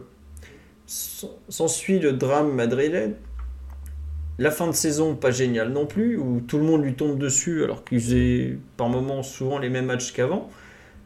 Et à la fin de la saison, il nous sort, lui ou son, frère qui est son agent, à part euh, Real PSG, euh, je trouve que j'ai fait une bonne saison. Je suis là, mais non, en fait, t'as rien compris alors. T'as rien compris du tout. T'es en régression sur tout. Je me souviens dans le live, il y avait une, euh, je sais plus qui c'était, un des, une des personnes qui nous avait sorti avant Real PSG que sur, depuis le début de l'année civile, il était à moins de 50% de duels gagnés, par exemple. Pour un défenseur central, c'est pas assez. C'est clairement pas assez. Pour vous donner une idée, je crois que cette saison, Ramos, qui fait pas une super saison, est autour de 60. Et déjà, Ramos fait pas une bonne saison. Vous imaginez 50% de duels gagnés. Et c'est ça qui me gêne un peu dans cette prolongation, c'est que le joueur ne semble avoir aucun recul sur ses performances. Et là, J'en veux énormément, aussi bien à Pochettino l'an dernier qu'à Galtier cette saison. Ils ne le remettent jamais en cause. Galtier, il a un peu challengé en le mettant au, centre de la défense à 3, tenté de lui faire jouer un jeu, un, rôle un peu, un peu défense, un peu milieu. Marquinhos n'a pas du tout relever le challenge, puisqu'on a vu qu'il était plus à l'aise soit sur le côté de la défense à 3, soit une défense à 4. Après, le PSG peut une équipe très bien ordonnée tactiquement, donc je ne vais pas tout lui mettre sur le dos non plus. Mais bref. Donc, c'est un joueur qui n'est pas en progression d'un point de vue sportif, qui me paraît avoir un recul, mais euh, très limité sur ses performances et à quel point il peut faire plus. Surtout, moi, c'est ça qui m'énerve, c'est qu'il peut faire beaucoup plus. Et on donne cette prolongation longue durée. Et en fait, je trouve que c'est une pro... Enfin, je vais pas dire que c'est comme la prolongation de Neymar, euh, où il pouvait pas partir, machin, machin. Mais je trouve qu'il y a aucun mérite sportif dans cette prolongation, en fait. Et la base d'une prolongation, en théorie, c'est quand même la performance. C'est la, compétitivité. La compétitivité de Marquinhos depuis le dernier contrat qu'il a signé, je crois que c'était en 2020 ou par là, ben moi, elle me crève pas les yeux. hein. Alors, on va parler du départ de Thiago Silva. Je trouve que la perte Thiago Silva Marquinhos c'était pas forcément excellente. Je préférais par exemple Kimpembe Thiago Silva et Marquinhos devant eux pour les protéger. Où ça, on avait un trio défensif vraiment excellent pour le coup. Mais euh, le début de la saison 2020-2021 est pas mauvais du tout. Quand on va gagner à, United, il est en défense centrale, il est très bon par exemple. Mais le joueur, ça fait trop longtemps qu'il n'est pas assez bon, je trouve. Et on lui a donné, pour le récompenser, le contrat le plus long du club. Donc en fait, moins t'es bon, plus ton contrat est long. Parce que le deuxième, c'est Neymar, qui, bon, comme vous le savez, à part cette saison, on fait pas non plus une saison, enfin des saisons très brillantes. Et moi, ça me gêne dans le discours. Euh, C'est-à-dire que on parle beaucoup d'exigences, de ci, de ça. Le PSG qui nous fait une campagne euh, monstrueuse pour nous vendre la prolongation à laquelle personne ne mord puisqu'ils sont insultés sur tous les commentaires, sur toutes les publications. hein. Mais je pense que c'est une bonne chose dans le fond de prolonger Marquinhos, mais par rapport aux derniers mois, par rapport à ce que, ce que ça représente quelque chose d'aussi long, euh, ça me fait un peu tiquer quand même. Quoi. Alors, je pense pas que ça soit une catastrophe. On a, on a des contrats bien plus toxiques au club. Enfin, euh, on a des bah, Neymar 2027, euh, Messi qui a peut-être prolongé ce genre de truc, ou même Solaire 2027, je sais pas ce qu'on va en faire. Bernat 2025, bref, il y en a d'autres qui me paraissent bien plus, bien plus gênants. Mais il va quand même. J'espère que ce contrat s'accompagne à une forte remise en cause. Renato 2027, évidemment, j'avais oublié. Euh, mais bon, je suis pas. Enfin, c'est pas une catastrophe, mais j'ai du mal à le voir comme une bonne chose s'il n'y a pas un changement fort côté joueur et côté club, notamment via un nouvel entraîneur qui doit le remettre en cause. Non, non pas euh, en termes de brassard, tout ça. le débat sur son capitanat me sort par les yeux. Enfin, moi, ce que je décris, c'est des problèmes de, défenseur central. C'est pas des problèmes de capitaine, c'est des problèmes de défenseur central. Quand tu sais plus lire une trajectoire, quand tu refuses un duel, quand tu sais pas tenir ta profondeur, quand tu sais pas faire remonter ta ligne défensive, et tout ça, c'est des trucs qu'on voit depuis deux ans. C'est pas le, c'est pas le brassard qui gêne. hein. Il l'a pas sur les yeux, le brassard. Il est trop statique, il est trop passif. Ça, c'est des vrais problèmes qui me, qui me gênent. Le reste, bon, euh, on fera avec. C'est pas. Et pour le coup, s'il reste jusqu'au bout, il aura fait 15 ans au Paris Saint-Germain. Il sera. Le, record de Pilorgel lui est promis. Il sera à la fin de son contrat au Paris Saint-Germain le joueur qui aura le plus porté le maillot de ce club de très très loin. Je pense qu'il va l'amener au moins à allez, 600 matchs ou pas loin, pour vous donner une idée. Peut-être pas 600, mais bien 500, 550 euh, facile. Euh, ça sera très bien, ça sera une belle histoire, mais pour pas que cette prolongation elle devienne quelque chose de toxique, il faut que ça doit venir du joueur beaucoup quand même, je trouve. On me dit j'aurais préféré que ce soit Verratti, bah le problème de Verratti c'est qu'il a deux ans de plus et, et qu'il est moins souvent disponible que Marquinhos. Quand Campos met dans les contrats des clauses bah, liées à la présence, je suis pas sûr qu'avec Marquinhos ça soit une très bonne idée parce que c'est quand même un mec euh, ultra fiable physiquement et ça faut, faut lui porter à son crédit. Voilà, c'était mon avis sur cette prolongation. Daryl qui, se, qui dit plus rien depuis 25 minutes.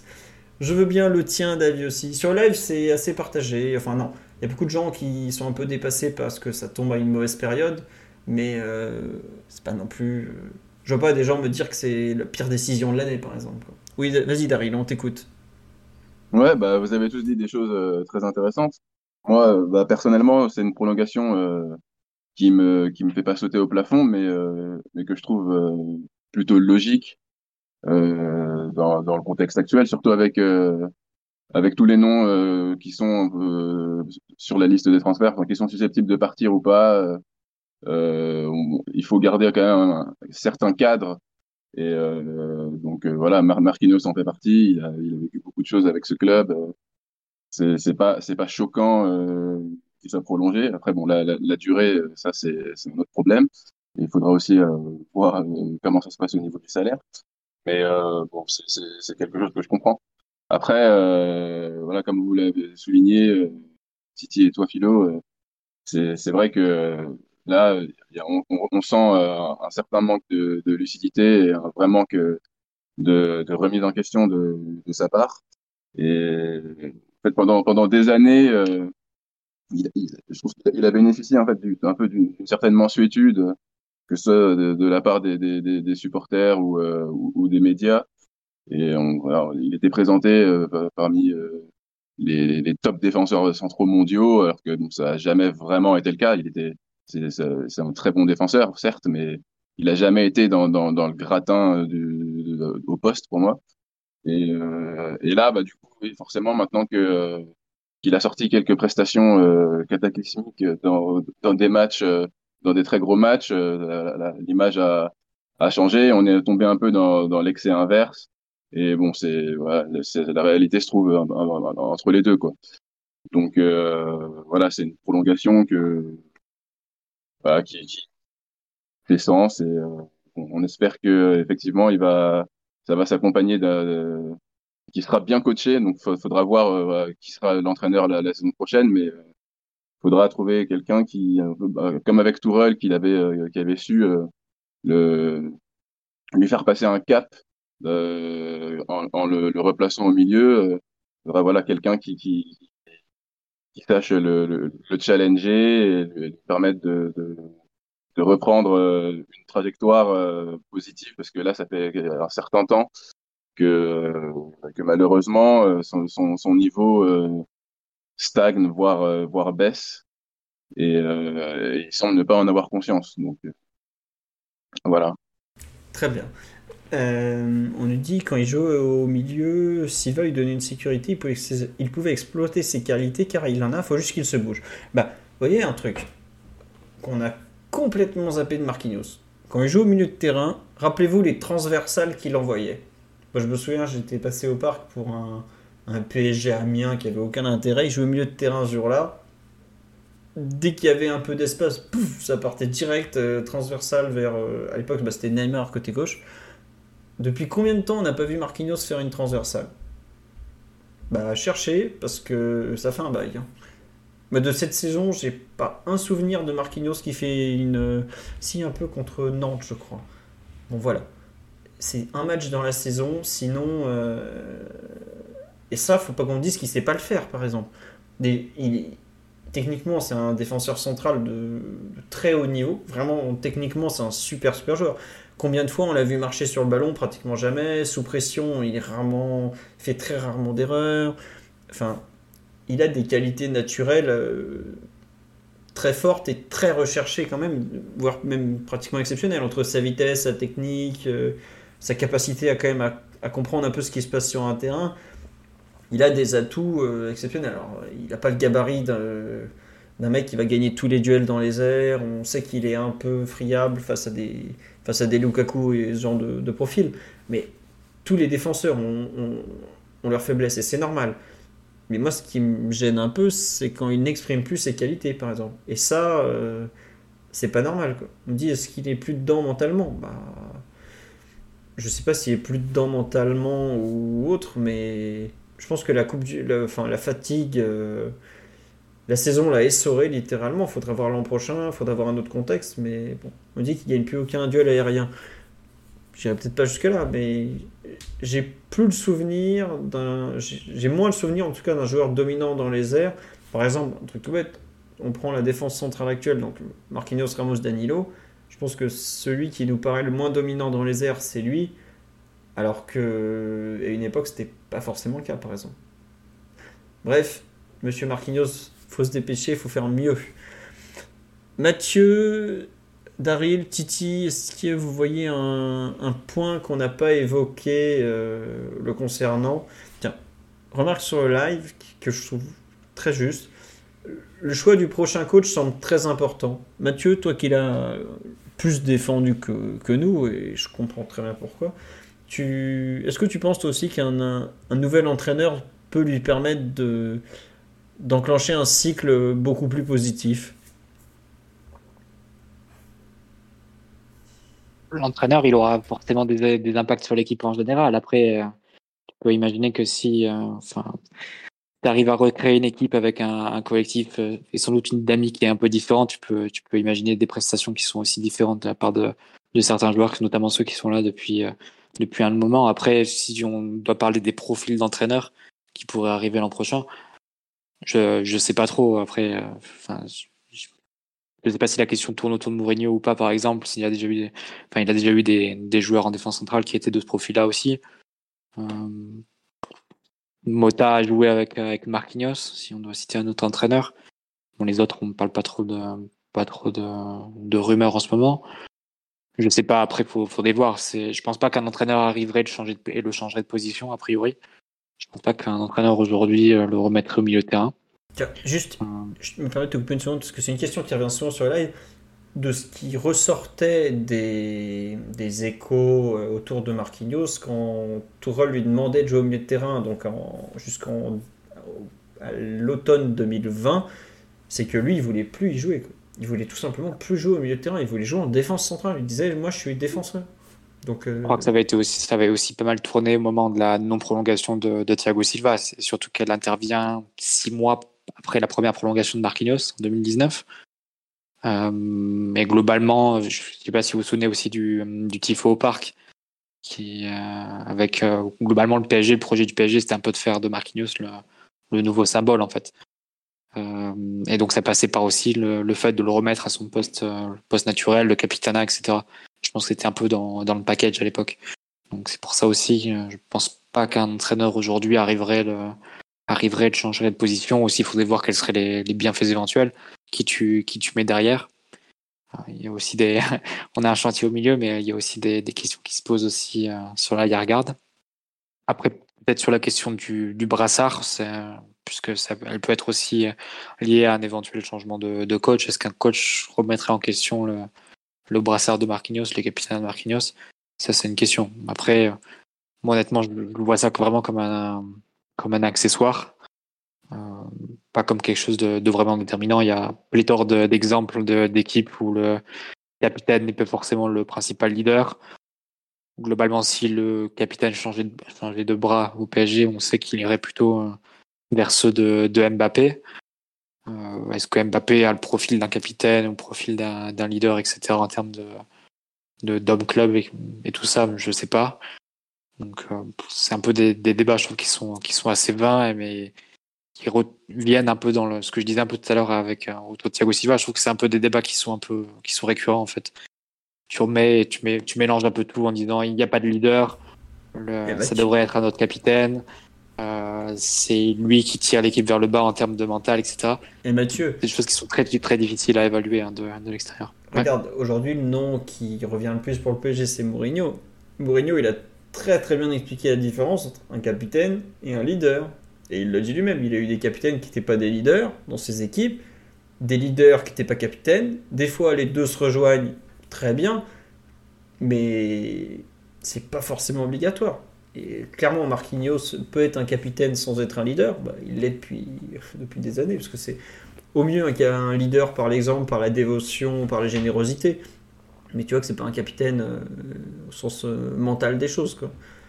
Enfin, oui, et puis c'est surtout des. Enfin, je trouve que les débats sont assez vains. Est-ce que tu as un joueur qui, qui a plus d'ascendant mental qu'un Sergio Ramos euh, en Europe sur les 10-15 dernières années sur une équipe?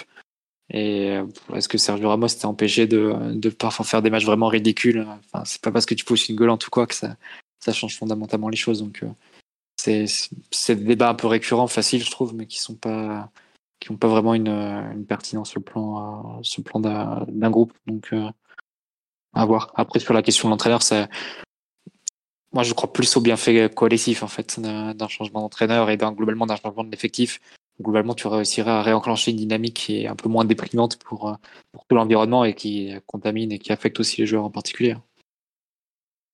Les joueurs ne sont pas étrangers aux mauvais résultats, à la mauvaise ambiance, au fait qu'apparemment cette saison, il y a eu des,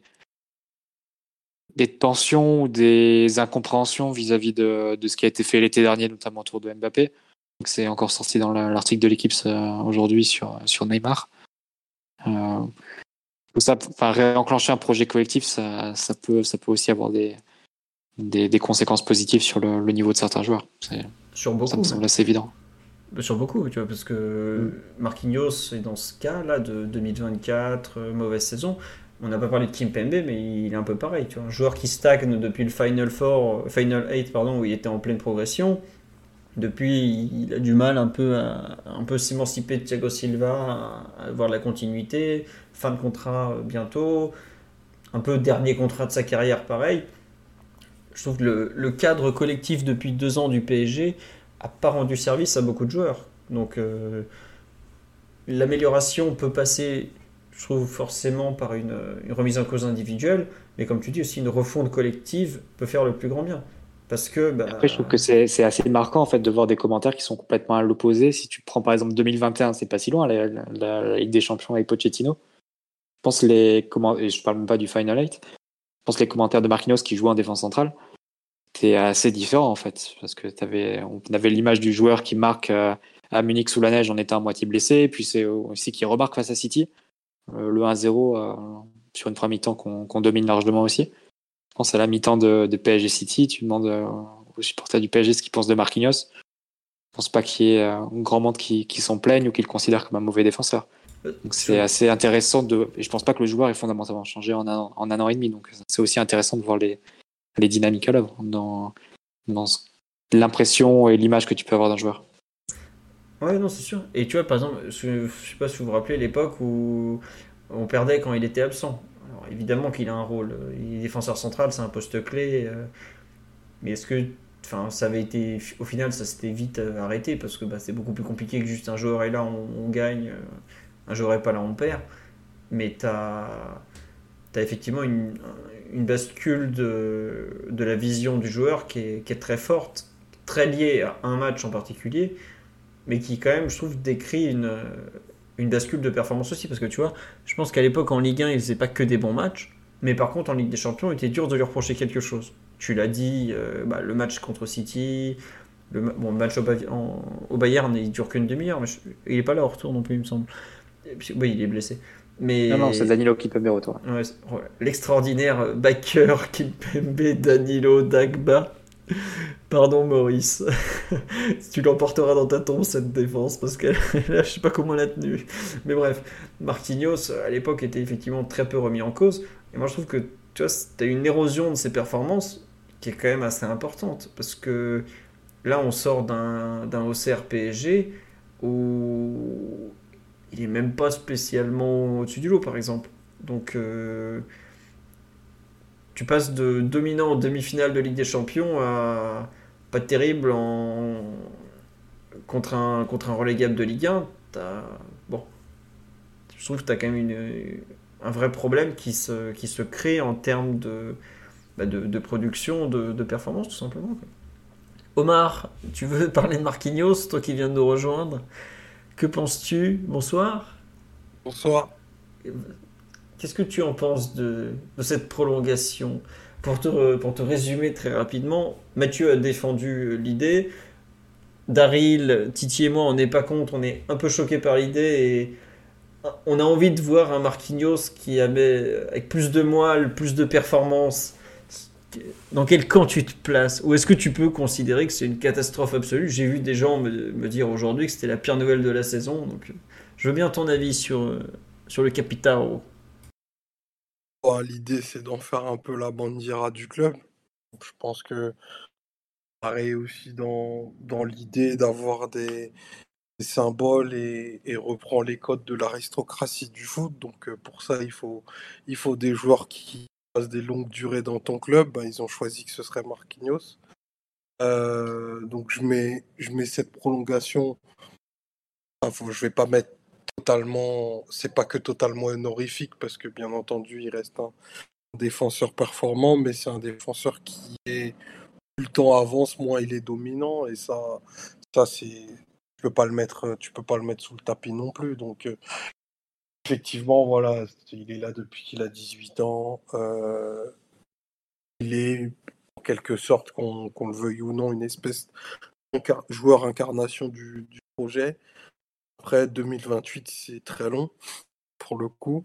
C'est un vrai signe de confiance et euh, et Marquinhos qui avait un niveau de performance qui était souvent décorrélé, décorrélé pardon, du contexte collectif. Maintenant, je trouve qu'il le prend de, de plein fouet et, et, euh, et cette année, peut-être euh, depuis, depuis un peu plus, depuis une bonne vingtaine de mois, euh, il a, je pense, des performances qui sont très très en deçà de ce que son, son potentiel semblait appeler il y a quelques, il y a quelques années encore. Donc la, la, prolongation est même pas, enfin, elle est ni logique ni logique pour moi tellement elle était attendue et il y avait plein d'indiscrétions à ce, à ce niveau-là. Maintenant, la portée du contrat, euh, je pense en termes de revalorisation, on fait un joueur éminemment important. Euh, on va rentrer dans les meilleures années pour un défenseur central. J'espère que c'est aussi le cas de Marquinhos. Si, c'est aussi le cas, il a quand même quelques qualités qui l'appelleraient à être l'un des, tout meilleurs Européens à son poste, qu'il n'est à mon sens absolument pas aujourd'hui. Bien écoute, ce sera la conclusion de notre euh, pouls de la prolongation. À part si l'un de vous veut rajouter quelque chose, Dari, Mathieu, Omar, Thierry. Bon, personne.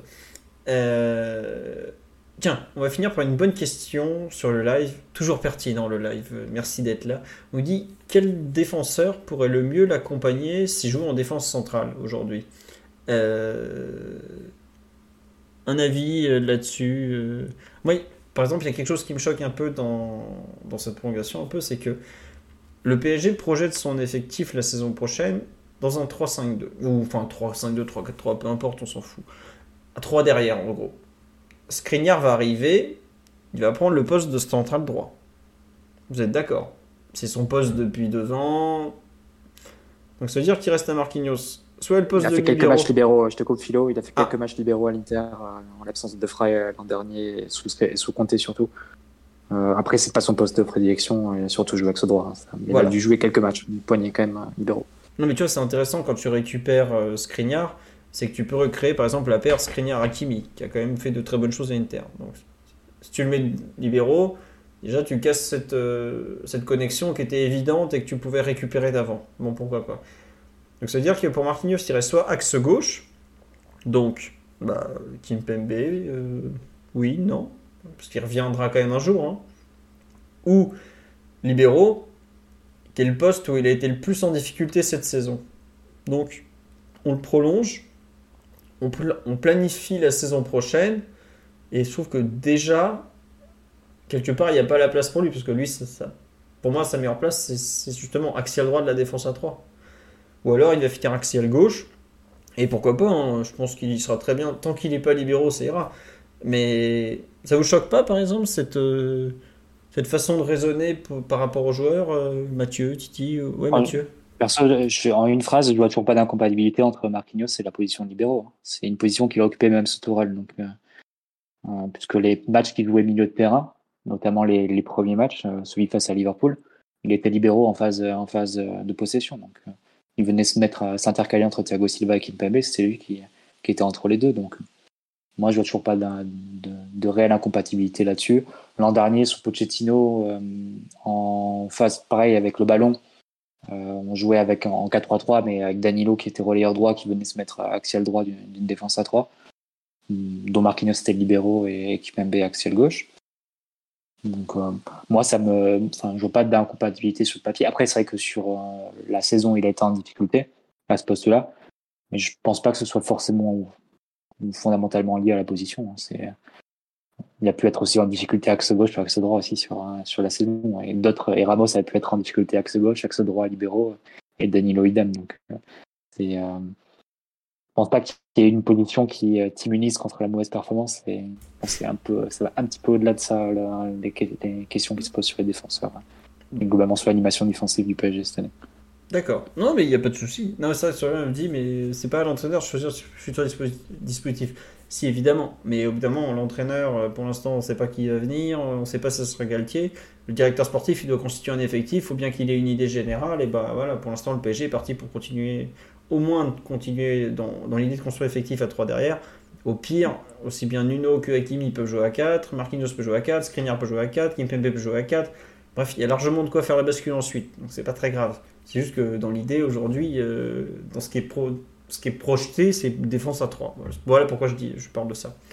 Donc, le partenaire euh, qui serait le mieux, avec bah, par exemple, ce serait Marquinhos Skriniar, on me dit sur le live, euh, Kim du Napoli à gauche, Marquinhos libéraux et Skriniar à droite.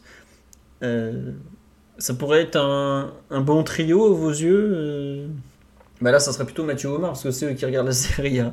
Mathieu vient de parler, mais Omar, tiens, euh, voir Marquinhos comme ça, libéraux d'une défense à 3 avec euh, Skriniar et, le Coréen Kim à côté, ça te, parle ça te, ça te convainc? Euh,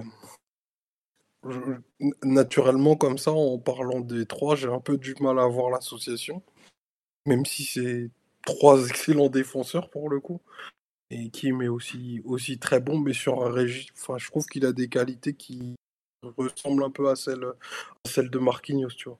Notamment dans, dans le fait qu'il est capable d'aller chasser très haut, que c'est un défenseur hyper rapide et tout, donc ça ferait un peu peut-être un doublon. Après, moi, schématiquement, je préfère avoir un, un skipper, tu vois, dans les trois. Un, un, défenseur qui soit un petit peu plus cérébral, qui va s'occuper de, de l'alignement, de mettre les, mettre les attaquants en jeu et tout je trouve que ces trois défenseurs-là sont pas hyper dotés, bien dotés là-dessus, tu vois. En gros, il faudrait Sergio Ramos, tu vois. je, je l'attendais. 2023. Il va... Là pour... Vous avez l'alignement Sergio Ramos. Omar a envoyé des textos au PSG. Ramos 2028, pensez-y, on sait jamais.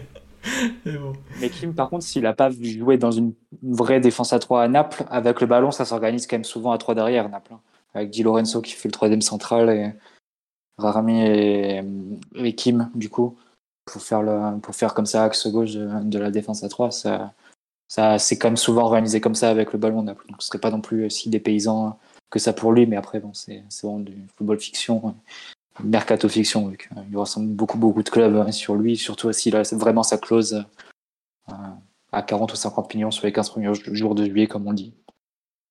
Oui, il y a toute l'Angleterre qui le veut déjà. Et je veux pas vous décevoir, mais entre le PSG et la Première Ligue, en général, c'est la Première Ligue qui gagne. Le PSG. Et ça, ça aussi. On parlait aussi de l'évolution des, des, de comment dire la réputation d'un joueur, par exemple. Euh, Kim, il était disponible pour 20 millions d'euros l'été dernier. Il y avait que Naples et Rennes dessus. Pep Genesio et, Florian Maurice c'était bouillant sur lui quand même.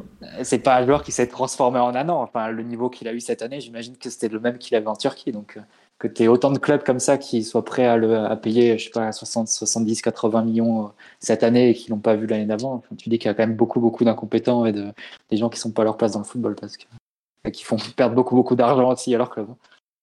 Ouais. Non, mais c'est vrai que c'était un joueur qui n'était pas ultra. De... Enfin, c'était le second panier européen qui était à fond sur lui. Aujourd'hui, tu as la crème de la crème. Tu as le PSG, United, Liverpool. Avec Conap et Florian Maurice qu'il avait vu l'an dernier.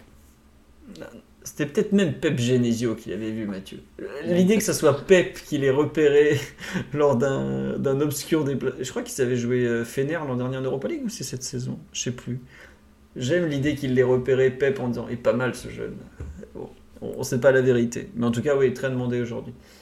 Euh, Daryl et Titi, vous l'imaginez avec qui l'an prochain Marquinhos?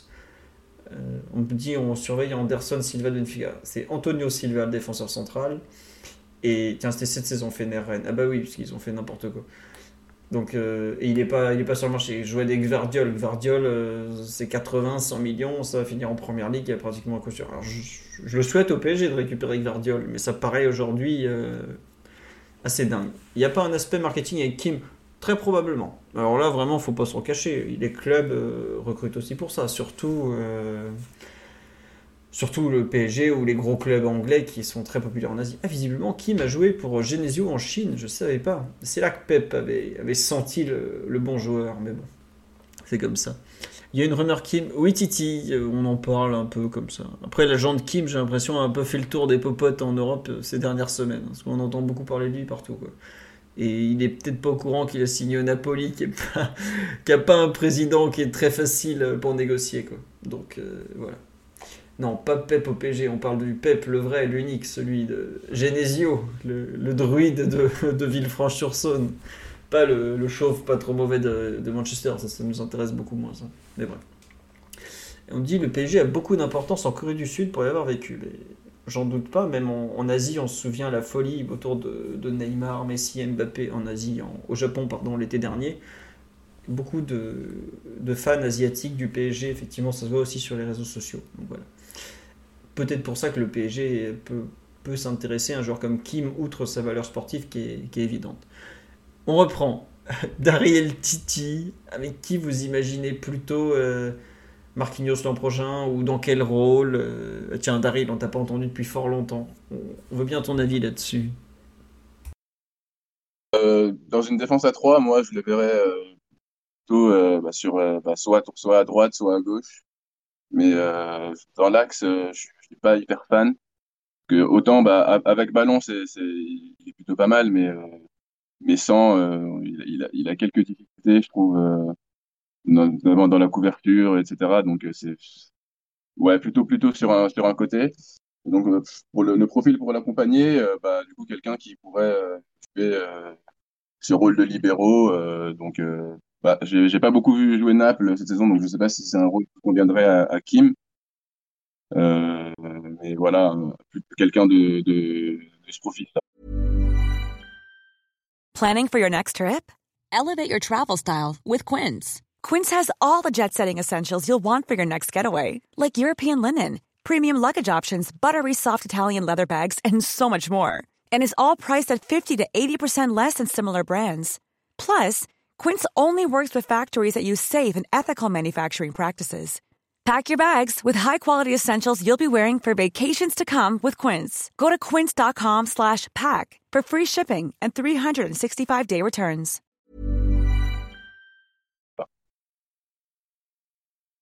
Très bien. Titi, ton côté, un, un choix en particulier, un, un joueur que tu as envie de voir avec lui? Moi, j'allais parler de Kim, mais de plutôt euh, Kim Pembe. Donc, euh, voilà, ça- à son retour de, à son retour de blessure. Non, mais je j'ai j'ai- j'ai pas vraiment, pas vraiment d'idée. euh, euh, J'avoue que j'ai pas, j'ai pas trop suivi les, les rumeurs en, en, en défense centrale et je vois pas vraiment qui on pourrait aller chercher euh, euh, avec euh, à un prix, à un prix raisonnable. Euh, Kim. euh, je- Emeric Laporte, les rumeurs. Ah ouais? Vraiment? Je, bah, écoute, je, je, je découvre. hein. Non, c'était un nom qui avait été sorti comme ça il y a quelques C'est pas l'équipe qui avait sorti Emeric Laporte ou Si, si, ils avaient sorti euh, Laporte et Lucas Hernandez, mais en, Mm. en Allemagne, ils sont toujours persuadés que Lucas Hernandez va prolonger. Donc, euh, Après, Lucas, il est encore, il est encore blessé là? Il est pas encore. euh, non, non, il, a re- il est revenu à l'entraînement. euh, Je crois, je me demande si c'était pas sur le banc de touche ce week-end contre Leipzig. En tout cas, il a repris l'entraînement. Quoi. Voilà. Après, Ah, ça, ça me parle de- ce qu'on me dit sur le live, c'est que Kim Pembe, il- ça va être très très long avant qu'il revienne. hein. Oui, il faudrait, faudrait être patient. Ouais, c'est... faudrait être patient, pardon. Je, je, je pense, après, si vous parlez de, de rumeurs sur des joueurs comme Luc- Lucas Hernandez, effectivement, là, on est totalement dans, dans, dans ce train. Mais euh, non, on va, on va attendre de voir un peu ce qui, ce qui va sortir, euh, voir aussi à quel niveau euh, sera, à quel, dans quel état sera, sera Skriniar après ça, son, problème au dos, etc. Parce qu'on n'en a pas, pas énormément parlé, je crois, dans, dans, le podcast, mais c'est vrai que c'est quand même un, sujet important à, mettre, à mettre sur la table, de voir à quel niveau il va, il va arriver après un, long moment sans, sans jouer et son équipe qui fait une belle, une belle épopée européenne. Donc j'ai envie de voir aussi co- comment il va arriver. Donc euh, j'attends juste euh, la suite des événements à ce poste-là. Très bien, très bien. Bon, rien d'événement. On nous dit, Skriniar, il y a moins qu'il ira sa visite médicale. Bah oui, ça arrive tous les ans. Donc, euh, combien coûterait Todibo Ça serait plutôt 40.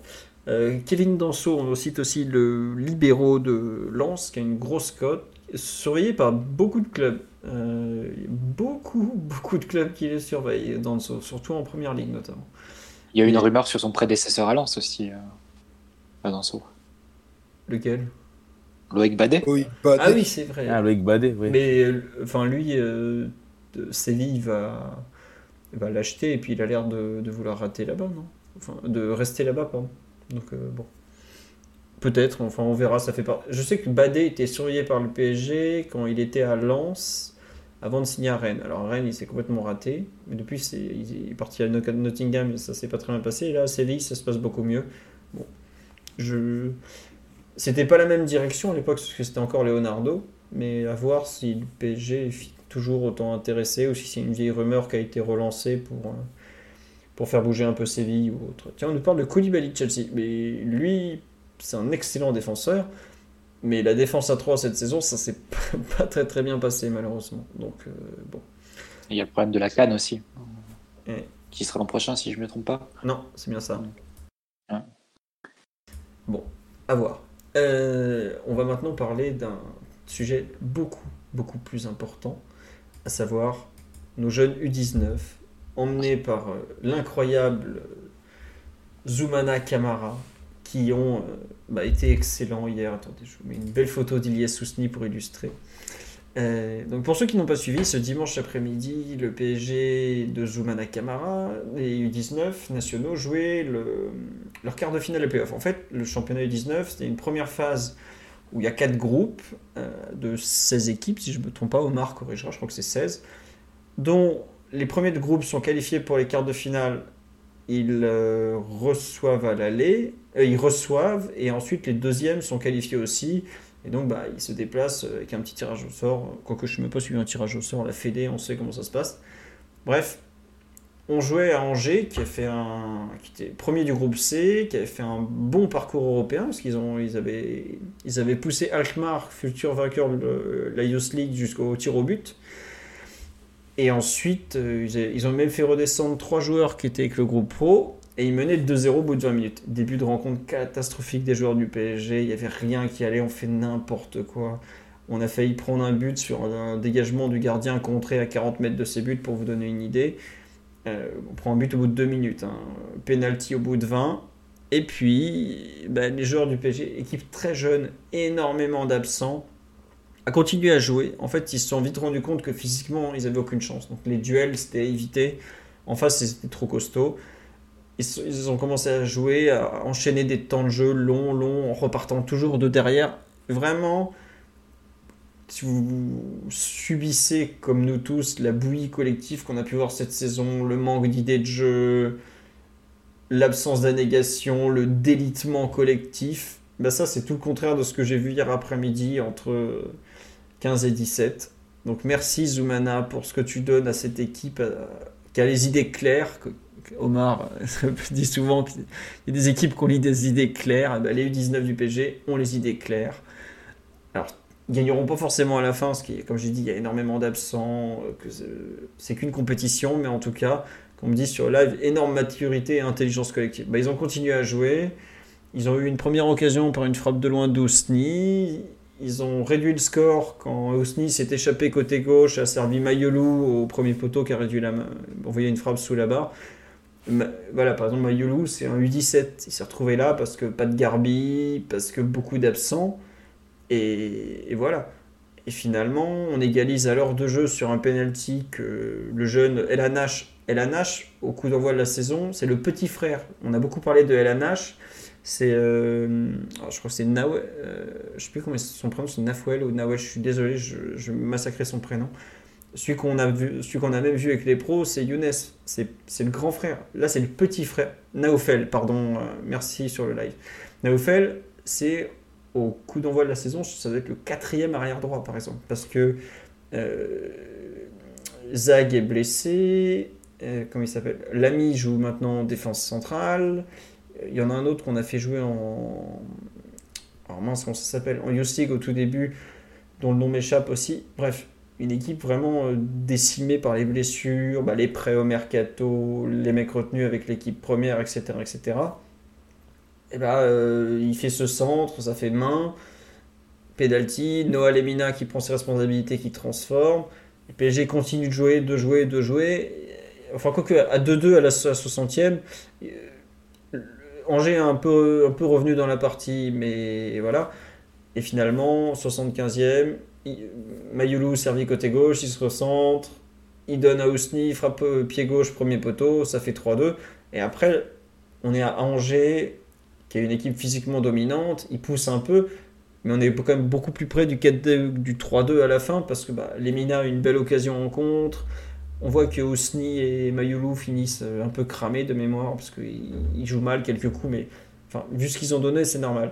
Mais vraiment, la, façon dont cette équipe a continué de jouer, de jouer, de jouer tout le temps, tout le temps, euh, en priorisant les, sorties de balles, le contrôle, la technique au milieu et tout, vraiment, euh, bah, c'était super. Dimanche prochain, 16h, Orléans, ils jouent contre l'OM. Peut-être que ça se passera mal. On verra, peut-être qu'ils vont montrer des limites, parce qu'on a vu aussi déjà contre Angers des limites physiques, avec cette équipe très jeune. On a vu aussi des fois des petites erreurs. On a vu. euh, enfin, 2-2. Il y a 2 il y a 2-0 pardon, pour, pour au bout de 20 minutes. Il peut y avoir 4-0, honnêtement. Il y a Bouquet qui fait un gros arrêt. Il y a un énorme coup de chance avec ce ballon contré qui passe juste à côté du poteau. Bon. euh, voilà. Et on va. Je sais pas combien de joueurs on va récupérer. Je pense que Zahir Emery sera toujours avec les pros, parce que bah, Hakimi est suspendu. On aura, euh, on me dit Gadou sur live, un- euh, pareil, c'est un tout jeune défenseur central, il est, à l'Euro U17.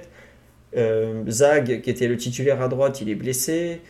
Donc ça sera encore une équipe de, un peu de, de briques et de broc. Mais avec ses idées, qui joue, qui joue, qui joue. Pour vous donner une idée, le milieu de terrain, quand on a commencé la saison, le numéro 1, c'était Zahir Emery, logique. Le numéro 2, c'était Kari. Logique aussi, il est aujourd'hui à Lorient.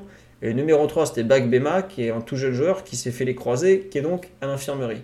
Donc là, on a joué le quart de finale de, championnat 19 avec Ethan Mbappé, qui est de décembre 2006, et pas début décembre, 28 décembre 2006, donc en gros c'est un 2007. Euh, 2007, c'est l'année encore après Zaire Emery, pour vous donner une idée d'à quel point c'est jeune. Il joue avec Diaby, qui, je sais pas si c'est de la famille de Moussa d'ailleurs, peut-être qu'Omar saura, pareil, tout jeune joueur, qui est de 2006 ou 2007.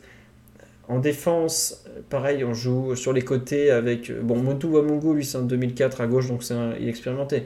Mais comme je disais, le Naoufel à la Nash, si je me trompe pas, c'est pareil, c'est un, il est né en 2007. On a joué. euh, Mayolu, c'est un 2006 aussi, l'ailier gauche. Bon, Ousni, c'est un 2004 ou 2005, j'ai un doute, bref. Lemina doit être 2004 aussi. Il y a quelques joueurs expérimentés, mais c'est une équipe super jeune. Et malgré ça, bah, ils ont su s'en sortir collectivement, tout le temps ensemble, tout le temps connectés. Il y a des moments, évidemment, euh, l'attaque était un peu éloignée du milieu, mais globalement, ils ont vraiment fait un super match. Et donc, je vous encourage fortement à les regarder contre l'OM dimanche prochain. Je pense que la FFF fera encore une fois une diffusion et il faut les remercier pour ça parce que c'est pas tous les pays qui le font. Donc merci FFF TV. En plus, euh, bon alors, alors, il y avait un gros pylône au milieu du, milieu, du de terrain, mais ça, ça, c'est pas grave, on a fait avec. Donc voilà. Donc Diaby n'est pas du tout de la famille de Moussa, c'est juste un homonyme. C'est pas le nom le moins commun euh, en France, on va pas faire semblant. Donc voilà. Euh, Est-ce que c'est pas une surprise de les voir euh, en demi-finale l'OM Je sais pas honnêtement. Je sais qu'ils avaient quand même recruté pas mal euh, ces dernières années pour renforcer le centre de formation avec Nasser Larguet notamment. Je sais pas si ça donne déjà des, bonnes choses ou pas. Je sais qu'ils avaient un, très très bon jeune chez eux. C'est dimanche à 16h au stade d'Orléans. Ça doit être le stade de la source parce que c'est celui qu'ils utilisent tout le temps. Et l'OM a gagné au tir au but oui, contre Auxerre si je me trompe pas. Voilà. Qu'est-ce que, vous avez pensé de Mbappé? Bah, Excellent milieu de terrain. Complètement l'opposé de son frère. Bah, vous connaissez Kylian Mbappé, donc euh, attaquant, euh, un dragster euh, droitier. Bah, Mbappé est une, une grande tige, gaucher, milieu de terrain, qui a un très joli gelon, qui a beaucoup de recul, qui est pas spécialement rapide, voire même un peu lent mais qui a un vrai sens du jeu et qui n'est sûrement pas là parce qu'il s'appelle Mbappé en tout cas. Voilà. Et il y a eu, euh, je sais plus si c'est PSG Comps ou un des comptes PSG Academy de Twitter qui, qui a fait une compile de son match qui résume assez bien. Et même euh, au plus fort de la tempête, bah, il a mis le pied sur le ballon, ce genre de choses. Donc, quand je dis que ça n'a rien à voir avec son frère, c'est vraiment que ça n'a rien à voir. Mais en tout cas, euh, très très bon match. C'est PSG Comps qu'il a fait, merci. Euh, Fabian Ruiz, je sais pas s'il a. Pas Fabien Ruiz, mais vraiment, il y a quelque chose de. d'un milieu de terrain de contrôle, en fait. Euh, On dit qu'il est pas si grand que ça, Ethan Je sais pas. Omar, tu l'as vu dernièrement de près ou pas? Ou, ou Daryl ou Titi hein Bon, bah, tu, je me doute bien que non. Des grands segments. Et ouais, il a des jambes immenses. C'est peut-être ça Mm. qui donne cette impression, quoi. Non, mais il est pas petit. hein. Euh, ouais. Il va être grand, je pense. Moi, je, le- je le vois bien finir pas loin du, du mètre 87-88. Hein, ou- hein. Pas loin, hein, non? Ouais, ouais, si, puisque je pense qu'il doit faire un 77 déjà, tu vois. Bon, Peut-être pas 10 cm. Mais un bon 85, ouais, sans problème. Et c'est vrai que c'est- c'est pas c'est un milieu de terrain totalement de, de contrôle, de, de création, de, de régulation et tout. euh, Voilà. Donc, et il a fait un super match. Vraiment, il fait un super match. En fait, on l'a vu débuter en Youth League en étant remplaçant en, octobre ou par là. Je crois qu'il rentre à Benfica, par exemple. Pour vous donner une idée, il rentrait en jeu à l'époque. Aujourd'hui, c'est un peu la plaque tournante de l'équipe. Donc ça, ça donne un peu une idée de la progression du joueur et à quel point Zu- Zoumana Kamara a su faire évoluer son équipe. Au départ de la saison, il a un milieu de terrain euh, Zaire Emery. C'est deux monstres balle au pied qui font gagner des mètres. Euh, Aujourd'hui, euh, Ethan Mbappé, c'est pas spécialement un joueur qui va gagner des mètres. Diaby non plus. Euh, bah, bon, Bagbema est blessé. Etienne Michu est blessé. Je sais pas justement, je me suis posé la question. Je pense qu'il est- l'est effectivement, parce que sinon il aurait dû jouer. Mais lui aussi, pareil, c'est un U17. Peut-être que par souci de complémentarité, il n'a pas joué. Donc euh, voilà. En tout cas, c'était super. Et j'ai beaucoup parlé de Ethan Mbappé, mais par exemple, l'homme du match est plus probablement Ilyes Sousni en attaque, qui était l'avant-centre. Euh, ce que je veux dire, c'est terrible pour lui, c'est que je comprends pourquoi c'est un excellent joueur de U19, et je comprends aussi pourquoi il joue pas en professionnel. Parce qu'il est avant-centre, et on voit que sur certains contacts, il a un talent de footballeur, il a un, super talent de footballeur. Mais on voit que quand il doit frotter la défense centrale, et c'est que du 19, il est, il est pas prêt physiquement.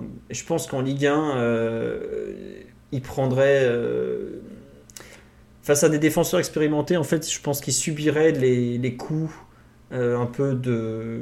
Les joueurs euh, n'hésiteraient pas à jouer physique sur lui. Vous voyez enfin, C'est une mauvaise comparaison, mais dans l'idée, c'est un peu ça quand même. Vous voyez ce que subit Messi quand les joueurs n'hésitent pas à lui rentrer dedans parce qu'ils savent que bah, il, plus l'élasticité, il a plus le la capacité à répondre au choc en fait. Bah, Ousni, c'est qu'il l'a pas encore en fait, voilà. Mais ce qu'il fait sur ses déplacements sur le match, sa justesse technique, son sens du but, euh, moi ce que je trouve vraiment où il est super fort, c'est quand il est, il est trouvé un peu au cœur du jeu, dos au but, qu'il arrive à se retourner, qu'il arrive à s'excentrer, qu'il arrive à orienter.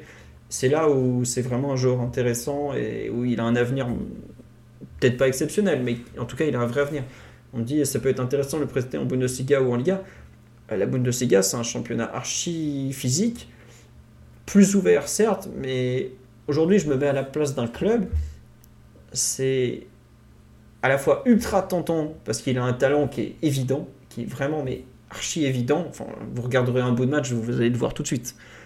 Mais c'est à la fois gênant parce que c'est pas un joueur qui est prêt en fait. C'est pas un joueur, euh, il arrive, tu le fais jouer, bam. Enfin, euh, il y a eu des exemples de joueurs, on on les a pris, on les a mis en pro, ils étaient performants direct. On a encore eu Warren cette saison. Vous voyez par exemple Warren, quand il y a un duel, il est tanké, il tient quoi. Voilà. Aujourd'hui, euh, Ilyes, on l'envoie en pro, on lui dit bah tu vas être seul devant. Je pense qu'il passe un match très très compliqué parce que euh, le foot professionnel, c'est des athlètes et lui c'est un super footballeur, mais c'est pas un athlète aujourd'hui globalement. Et je pense que c'est un peu euh, ce qui le, ce qui le comment dire, qui l'empêche d'être aujourd'hui un, un joueur du groupe professionnel. Comme on dit sur live, un Ikitike déjà a du mal. Ousni, il n'est pas encore même au niveau physique d'un Ikitike. Et déjà, il se fait balancer. On voit le nombre de fois où il prend des coups, où il explose au contact. Donc, euh, voilà. Euh, c'est un peu ce qui. Franchement, ça me fait de la peine parce que c'est un super joueur, mais je, je suis un staff professionnel. Je, me dis, ouais, bah, c'est compliqué, quoi. Aujourd'hui, c'est compliqué de le faire jouer en pro, tout simplement. Je, lui souhaite le meilleur, évidemment. Je lui souhaite de briller encore dimanche contre Marseille et j'espère encore plus en finale le, dimanche suivant. Et qu'est-ce que va faire Osni l'année prochaine? Bah, C'est une, vraie, une bonne question. Est-ce qu'il n'a pas intérêt justement euh, à être prêté bah, en national, par exemple? Ligue 2, euh, éventuellement.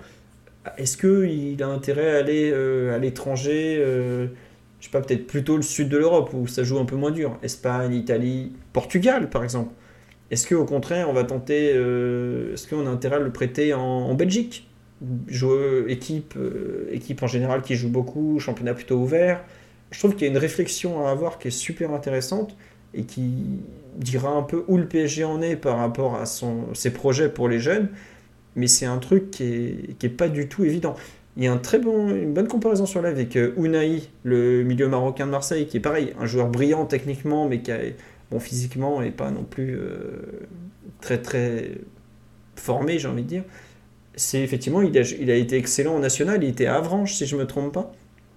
Le national peut être un très bon championnat, il n'y a pas de honte à y aller. hein. Il y a des champions du monde qui ont joué en national. hein. Giroud, N'Golo Kanté, euh, ça joue en national, il n'y a pas de souci.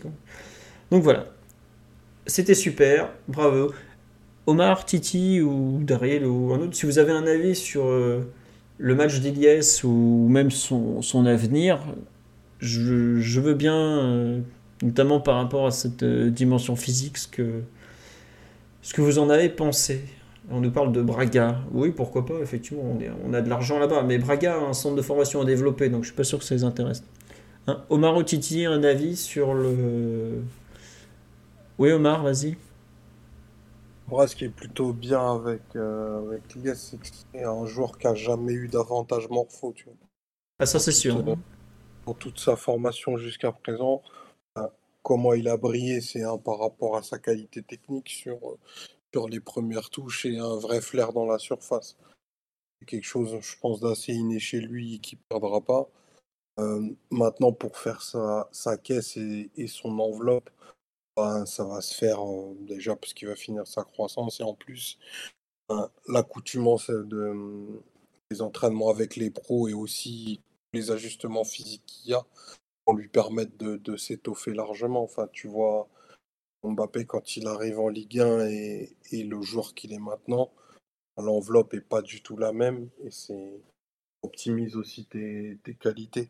En tout cas, là où il a quelque chose de très fort, c'est que dans la surface, il a vraiment beaucoup, beaucoup de nez, tu vois. Et ça, c'est quelque chose que tu peux travailler, mais sentir les coups quand tu l'as, quand tu l'as spontanément, ça te permet d'exister à, je vais pas dire à très haut niveau, mais au moins à un très bon niveau.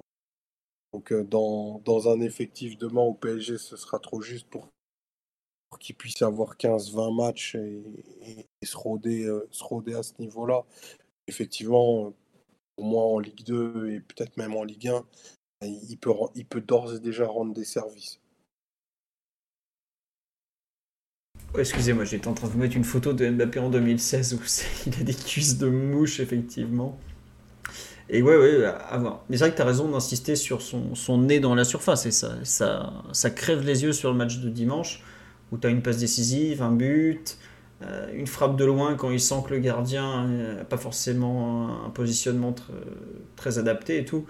C'est un joueur qui sent le but, qui sent, qui sent la faille et tout ça. Et ça, c'est assez incroyable. Sur ce, on va vous souhaiter une bonne soirée. On est quand même à 2h25 de podcast. On espère que ça vous a plu. On a donc bal- balayé pas mal de sujets. Il y a une personne qui m'a demandé tout à l'heure de parler de Neymar à Manchester, tout ça. Les sujets vraiment mercato, mercato, on a tout l'été pour en parler. Vous inquiétez pas, on va en parler. Euh, là, on avait quand même la pro- prolongation de Marquinhos qui était plus dans l'actualité, le match d'hier, les U19 dont je voulais absolument parler. Donc, euh, le cas de Neymar, on en reparlera euh, forcément durant l'été. Voilà, on dit que l'info Manchester United a été démentie par beaucoup de sources. C'est logique, c'était attendu. J'ai vu que Ogden de ESPN avait démenti notamment. Bon, c'est pas étonnant. Comme je dis, c'était attendu en tout cas. Sur ce, euh, non, dernier merci à Juan pour le sub en cours de route euh, qui était au milieu de, notre débat Marquinhos. Donc, j'avais pas coupé Mathieu qui nous défendait Marquinhos pour ça. Je suis désolé. Sur ce, à lundi prochain. Euh, on vous souhaite une bonne soirée. Qu'est-ce que je vais vous dire de plus? Merci pour votre fidélité, merci pour tous les, les gentils messages, les, les débats et tout et tout. On arrive bientôt sur la fin de saison, on va pouvoir faire 8 podcasts sur le futur entraîneur, vous inquiétez pas, ça arrive. Et puis bah encore merci à tous, à lundi sur un podcast et dès, dès demain, dès, dès tout de suite sur le, sur le site pour les articles et tout ça, ça continue. Allez, bonne soirée tout le monde, encore merci et ciao ciao tout. Ciao. Bisous. Ciao. Bonne soirée à tous et vive l'open source. J'attendais l'open source, on peut couper, c'est bon.